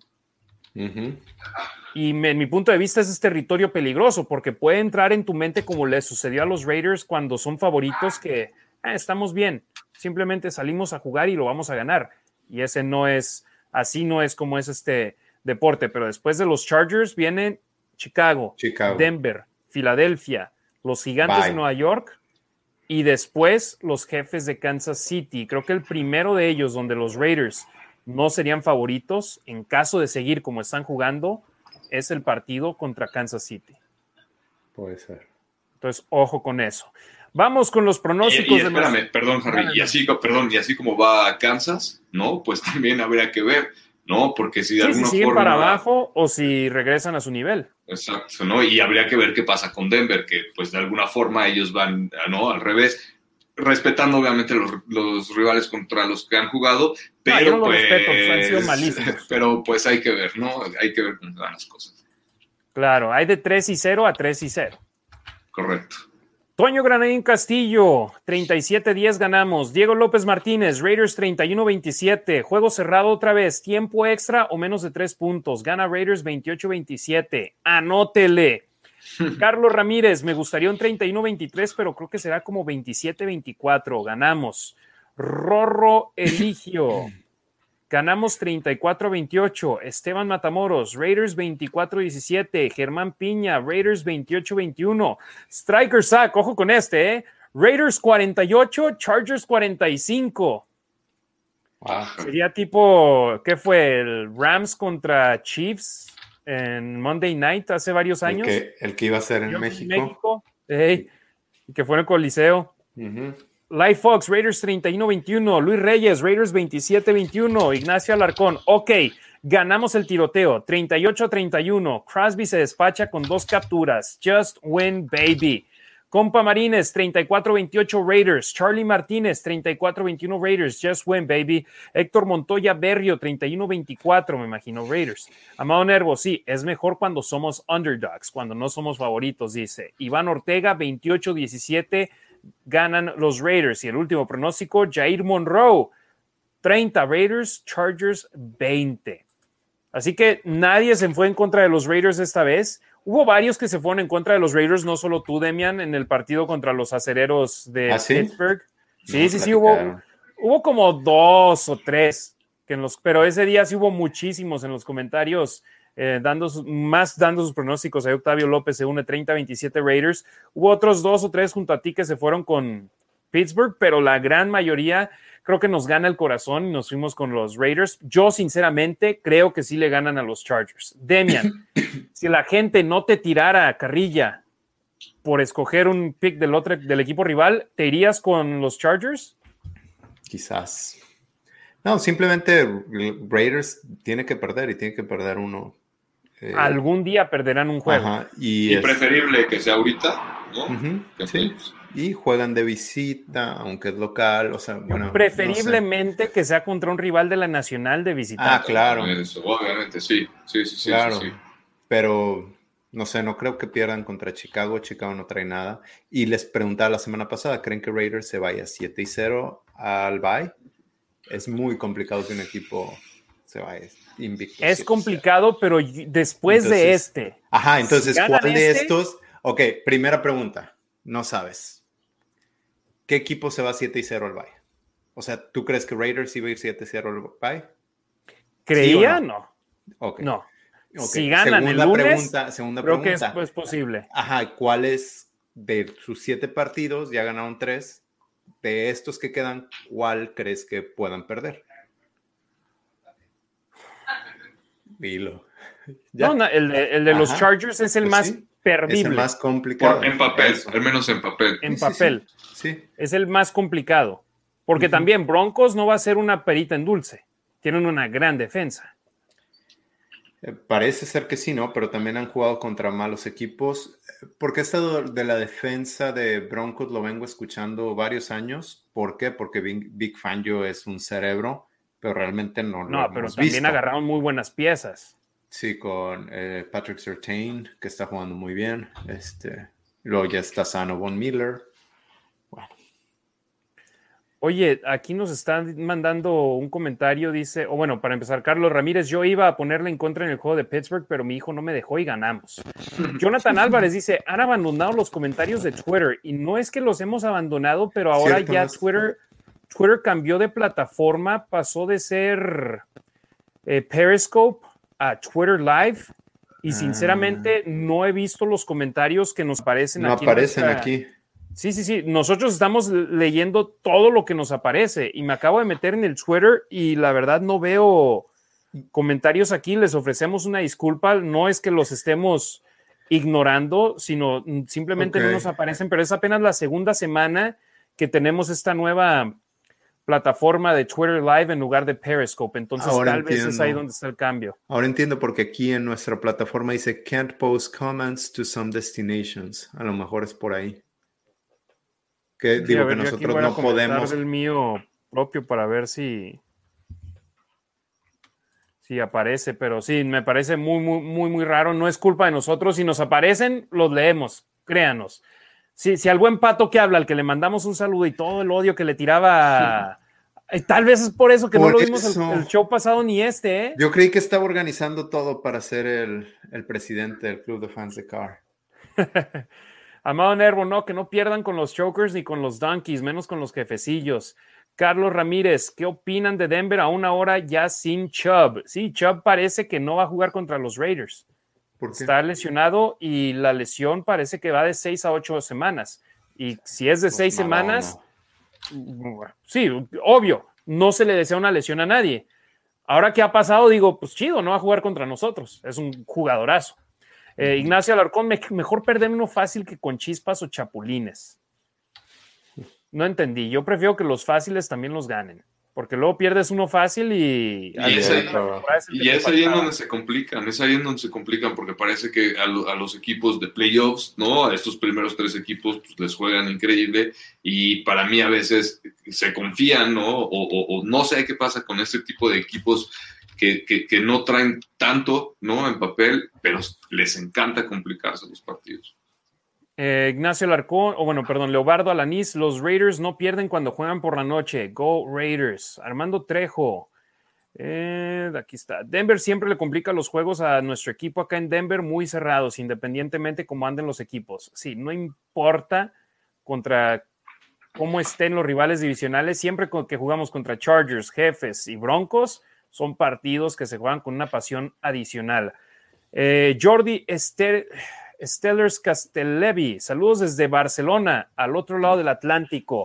Raiders, saludos al buen Jordi, saludos a toda la Raider Nation allá en España, que por cierto los mencioné en la transmisión del domingo y de volada empezaron a comentar, gracias por acordarte de nosotros. Digo, claro que sí, ahí veo siempre el apoyo de ustedes en las redes sociales con el buen Rick, en la Nación Raider, con el buen Demian, siempre están al pendiente. Así que muchas gracias a todos nuestros hermanos allá en la madre patria. Eh, Jonathan Álvarez, nuestro último comentario en la noche. Raiders 27-24. Saludos desde Guatemala. Pues otra vez nos fuimos casi dos horas y media. Ahora vamos a terminar antes de las dos horas y media. Bueno, el último comentario, nada más porque es el buen Roger Bow. Roger Bow Jackson Jaime de Monterrey. Cuando la noche brilla, esta se pinta de negro y plata. Just Wembe. Esta está buena, ¿eh? ¿eh? Se me hace que le voy a robar la frase yo, ¿eh? Eh, a pesar de haber ganado los tres primeros juegos, todavía mucha gente no cree en los Raiders. Si le ganamos a los Cuervos, que son mejores que los Cargadores, tengo mucha fe en mis Raiders. Ganamos. No fácil, pero ganamos. No sé si los Ravens sean mejores que los Chargers en estos momentos, pero, o bueno, sobre todo cuando nos enfrentamos a ellos, pero ambos son dos equipazos. Los primeros cuatro contra los que jugamos son grandes equipos y hay que, y, hay que, y ya se hizo un buen papel contra los primeros tres, ahora el cuarto también es complicado. Muchos creían que a estas alturas los Raiders a lo mucho tendrían una victoria, tienen tres. Demian Reyes, conclusiones finales, eh, se viene un partido importante. Sí, pues nada, disfruten, disfruten los partidos, disfruten los triunfos. Por ahí decía Alexa que ya le urge que sea lunes, sigue disfrutando, todavía estamos en semana de gane y a ver cómo nos va el lunes. Ricardo Villanueva, gracias. Pues hermano. Gracias a, ustedes, gracias a ti, Harry, gracias a Demian, a toda la banda que nos sigue, gracias por seguir compartiendo, gracias por escucharnos. Eh, estoy igual emocionado, quiero, quiero, quiero disfrutar mientras todo esto que está durando, ¿no? Porque pues también no es como que los Raiders vayan 3-0 cada año, ¿no? Entonces, creo que hay, que hay que disfrutar esto, obviamente tener los pies en la tierra, ¿no? Y saber que hay mucho, mucho, mucho por corregir, tanto del lado ofensivo como del lado defensivo. Y, pero pues creo que van por buen camino, ¿no? Que siguen teniendo esa solidez en equipos especiales, ofensiva y defensiva, y creo que eso pues les va a seguir funcionando. Vamos a ver cómo, cómo, cómo va el, el, lunes, pero pues nos vemos dentro de ocho días aquí con, esperemos ya la victoria de los Raiders otra vez. Y ahí tengo otro dato, mi estimado Ricardo. Están buscando arrancar con marca de 4 y 0 por primera vez desde el 2002 y solo lo han hecho seis veces en la historia de la franquicia. Y cada vez que empezaron con marca de 4 y 0, llegaron a la postemporada, incluyendo el haber ganado el Supertazón en 1983. No estoy diciendo que van a ganar el Super Bowl, no estoy diciendo que van a llegar a los playoffs, pero arrancar con marca de 4 y 0 te pone con un paso adelante hacia donde necesitas ir y este partido es fundamental, es muy importante, además de ser un juego en el cual se, se quiere ganar por ser rival divisional, por un rival odiado, un 4-0 te pone en una posición comandante. Ya ESPN los clasificó número 5 en los Power Rankings. NFL Network los tiene todavía en número 9 con Baltimore por encima de ellos, a pesar de que los Raiders le ganaron a Baltimore, pero eso no importa. Lo importante son los standings y al momento los Raiders están en la cima. Amado Nervo dice 2 horas 25, qué bárbaros, gracias por su tiempo y el programa. Lo hacemos por ustedes, Raider Nation, es por la Nación Raider, para la Nación Raider y les agradecemos mucho su apoyo. Sigan compartiendo el contenido en arroba la Nación Raider en Facebook, Twitter, en Instagram, en YouTube. También sigan, por supuesto, a Demian Reyes, arroba los Raiders Info en Twitter. Acá está abajo, los Raiders Info. Él, digamos, es el padrino de las cuentas de Twitter en español de los Raiders. Él empezó antes que la mayoría de nosotros, así que síganlo a él. Lo hace de una muy buena manera. De igual forma, sigan a Ricardo Villanueva, arroba Razgit, R-A-Z-G-I-T en Twitter y en Instagram, donde está pues, publicando contenido de la NFL y sobre todo de nuestros Raiders, de nuestro corazón. Así que síganos Facebook, Twitter, Instagram, YouTube, arroba la Nación Raider un anuncio especial y de hecho no tuve ni chance ni de decirles ni a Demian ni a Ricardo.